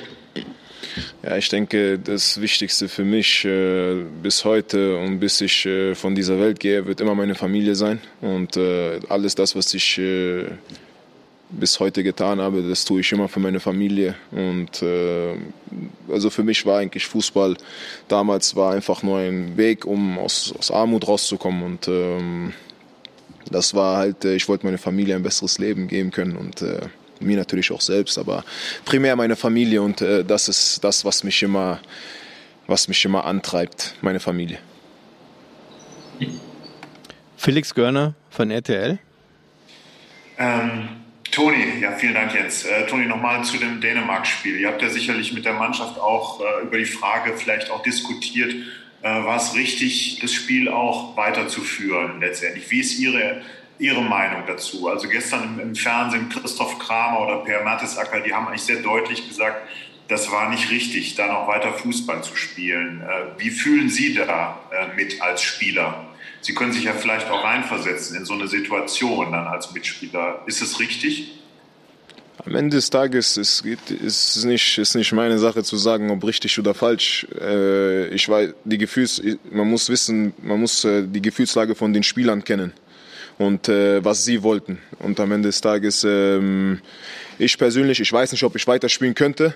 Aber so wie es, so wie man das mitbekommen hat, die, die Jungs wollten weiterspielen und äh, der, der Eriksen selbst hat denen gesagt, die sollen weiterspielen und sie wollten weiterspielen. Ja, am Ende des Tages äh, und dann wahrscheinlich auch die Finnen wollten auch weiterspielen. So, dann ist es so passiert. Aber ich jetzt persönlich, ich hätte, ich hätte, glaube ich, hätte, ich hätte nicht spielen können. Aber das ist an jeder, jeder ist da anders. Also der Tag der Verarbeitung nach diesem tragischen Vorfall äh, gestern mit Christian Eriksen. So, na, Jana, wir brauchen jetzt noch den Move der Woche, ne? oder wie heißt das so schön? Die Szene der Woche wird Ihnen präsentiert von LEDVANCE. Smartes Licht für zu Hause. Heute passt aber auch ganz gut der Move der Woche. Der kommt nämlich von Robert Lewandowski. Der bereitet sich ja gerade mit Polen auf die EM vor. Steht hier an der Eckfahne, holt sich den Ball hoch, dreht sich einmal um eine eigene Achse und schießt ihn dann Volley ins Tor. Ich selbst habe nie Fußball gespielt, aber ich glaube, das war schon technisch ins ganz oberste Regal gegriffen. Also Lewandowski hat auf jeden Fall Bock auf diese Europameisterschaft. So viel steht schon mal fest. Und die Frage ist, ist Polen vielleicht einer dieser Überraschungsteams in diesem Jahr, weil so ein Ausnahmespieler wie Robert Lewandowski den Unterschied ausmachen kann? Die Szene der Woche wurde Ihnen präsentiert von LEDVANCE. Smartes Licht für zu Hause. Toni, Polen Geheimfavorit? Nein. Nicht so wirklich, oder? Nein. Wer sonst? Wer sonst? Glaube ich nicht. Ja, was Geheimfavoriten sind. Äh, Oder Überraschungsteam, Belgien, sagen wir es mal so. Belgien könnte ein Überraschungsteam sein. Also ja. man, weiß, man, also Überraschung war ja mal vor äh, ein paar Jahren, als weißt, Island auf einmal aber Wales letztes Mal auch. Genau, Wales weißt du? auf einmal. Finale, ja. Dänemark 92 Europameister. So, also das, das, keiner weiß. Äh, wir haben gegen Nordmazedonien haben wir auf einmal auch das schlecht ausgesehen. Also es sind dann so Mannschaften, die du gar nicht auf dem Zettel hast, die auf einmal dann, und durch, dadurch, dass der Gruppendritte ja noch weiterkommen kann, weißt ja nie, da kann es immer mal eine Mannschaft gehen, die auch mal ins Achtelfinale aber was zum Beispiel den na, Engländer haben wir gesagt, sind ja, aber, aber es gibt Favoriten zwei. Ne? Also die, die Schweizer haben ja selber den ja, Anspruch, Schweizer, genau. ganz, ganz weit zu kommen. Wir sind die also die beste Nationalmannschaft, die wir jemals hatten, sagen die Spieler ja selber. War gestern gleich mal. Und heute würde ich fast sagen Österreich. Die haben unfassbar ja. viel Potenzial in der Mannschaft. Ja, mit Arnautovic, Sabitzer, du hast Alaba, du hast Hinteregger, alles gestandene, wirklich richtig gute Fußballer. Wenn die funktionieren als Team, die Österreicher, dann könnten die in dem Turnier überraschen. Ja, sie tun es eben bislang nicht. Und das genau. ist das Problem. Weil sie noch nicht gespielt haben. Die spielen nee, ja nachher. Nein, das ja. jetzt in den letzten Wochen natürlich. So Kannst du Markus wieder hören, wenn, ähm, du, wenn du möchtest. Nee, auch noch Kalajdzic. Ich bin ja, komplett ja. bei dir. Die Baumgartner, die haben viele gute äh, zusammen. Äh, Problem, Chemie, Trainer, Mannschaft scheint in den letzten Monaten nicht gut gewesen zu sein. Ähm, aber vom reinen Kaderpotenzial, genau deswegen wird Foda auch öffentlich kritisiert, weil er äh, zu wenig aus dem Kader macht, zu wenig aus der Qualität bisher. Äh, aber vom reinen Kader in der Tat. Sie haben 4-0 gegen Dänemark jetzt zu Hause verloren in der Quali. Das war ein ja. Riesendämpfer. Sie, spielen immer eine gute Quali, die Österreicher, und dann sagen alle, jetzt muss es klappen. Und dann beim Turnier. Das war so. das. Ja, aber lieber einmal 4-0 als. Aber das weiß ja. Wer mal 1-0, ich weiß schon, was du sagen ja. Wer da in der Tat eine große Rolle spielt. Ich zahle auch für dich gleich, wenn danke. du möchtest. Wer da in der Tat eine große Rolle spielt, ist Arnautovic. Ähm, der mittlerweile in China spielt, äh, schon seit anderthalb Jahren, wo man denkt, ja, tut der es noch. Sabitzer wieder im Schritt. Der, ja, der nimmt im Moment eine ganz andere Rolle an. Der war ja immer der Bad Guy und er ist mittlerweile der, an dem sich alle aufrichten. Äh, man hat das auch jetzt im letzten Test gesehen. Der kam rein für eine halbe Stunde, der haut da drauf aus allen Lagen, äh, der nimmt alle mit. Also ich glaube, der ist der Schlüssel. Wenn der funktioniert, könnte der die anderen mitnehmen. Aber die Frage ist natürlich auch, du hast ja eben gesagt, Überraschungsmannschaft Wales. Also eine richtige Überraschung ist für mich, wenn die Mannschaft dann mindestens bis ins Viertel oder ins Halbfinale kommt. Und und bei, Pol bei, Polen rechne ich nicht damit, weil Lewandowski kann sich ja nicht die Bälle selber vorbereiten. Er ist ein, ein, Abschlussstürmer, da ist er der Beste wahrscheinlich der Welt. Aber er ist ja keiner wie Messi, der sich an der Mittellinie den Ball früher zu besten Zeiten ja. geholt hat und hat es dann. Also Polen steht bei mir im Baum auf Platz 3 irgendwo noch. also, der, den möchte ich noch mal sehen. Du. Der braucht ja auch, wie du, der Lewandowski, der braucht ja auch die Qualität um sich herum. Die hat er in Bayern, in Polen bezweifle ich das, dass er die, die Qualität hat und deshalb wird er nicht so eine große Rolle spielen, glaube ich. Und dann haben wir wieder Österreich für den Baum. Äh, mhm. Ukraine und Nordmazedonien als Gegner, Holland auch. Aber da hast du auch tatsächlich mal die Chance, vielleicht wirklich Schritte zu machen genau. und in deinen Baum zu kommen. Die spielen dann, gegen die, spielen dann gegen die Schweiz. Alpenduell im Achtelfinale. Steht schon fest, oder? Ja, steht schon fest in meinem Baum. Zweimal zwei. Warum spielen die überhaupt noch? Mal auf den Baum. Ich weiß ja nicht, wie es dann ausgeht. Ich sage ja nur. Ist das ein Gummibaum oder was ist das für ein Baum? Den kannst du schön so mit so Tafeln machen. Wir machen aber wieder eine kurze Pause. Okay. Du kannst dann den Baum dann ja aufmalen. Irgendwo. Wir finden bestimmt Auf die Leinwand, ja. Ja, und die EM geht jetzt äh, hoffentlich dann auch so richtig los. Bis gleich.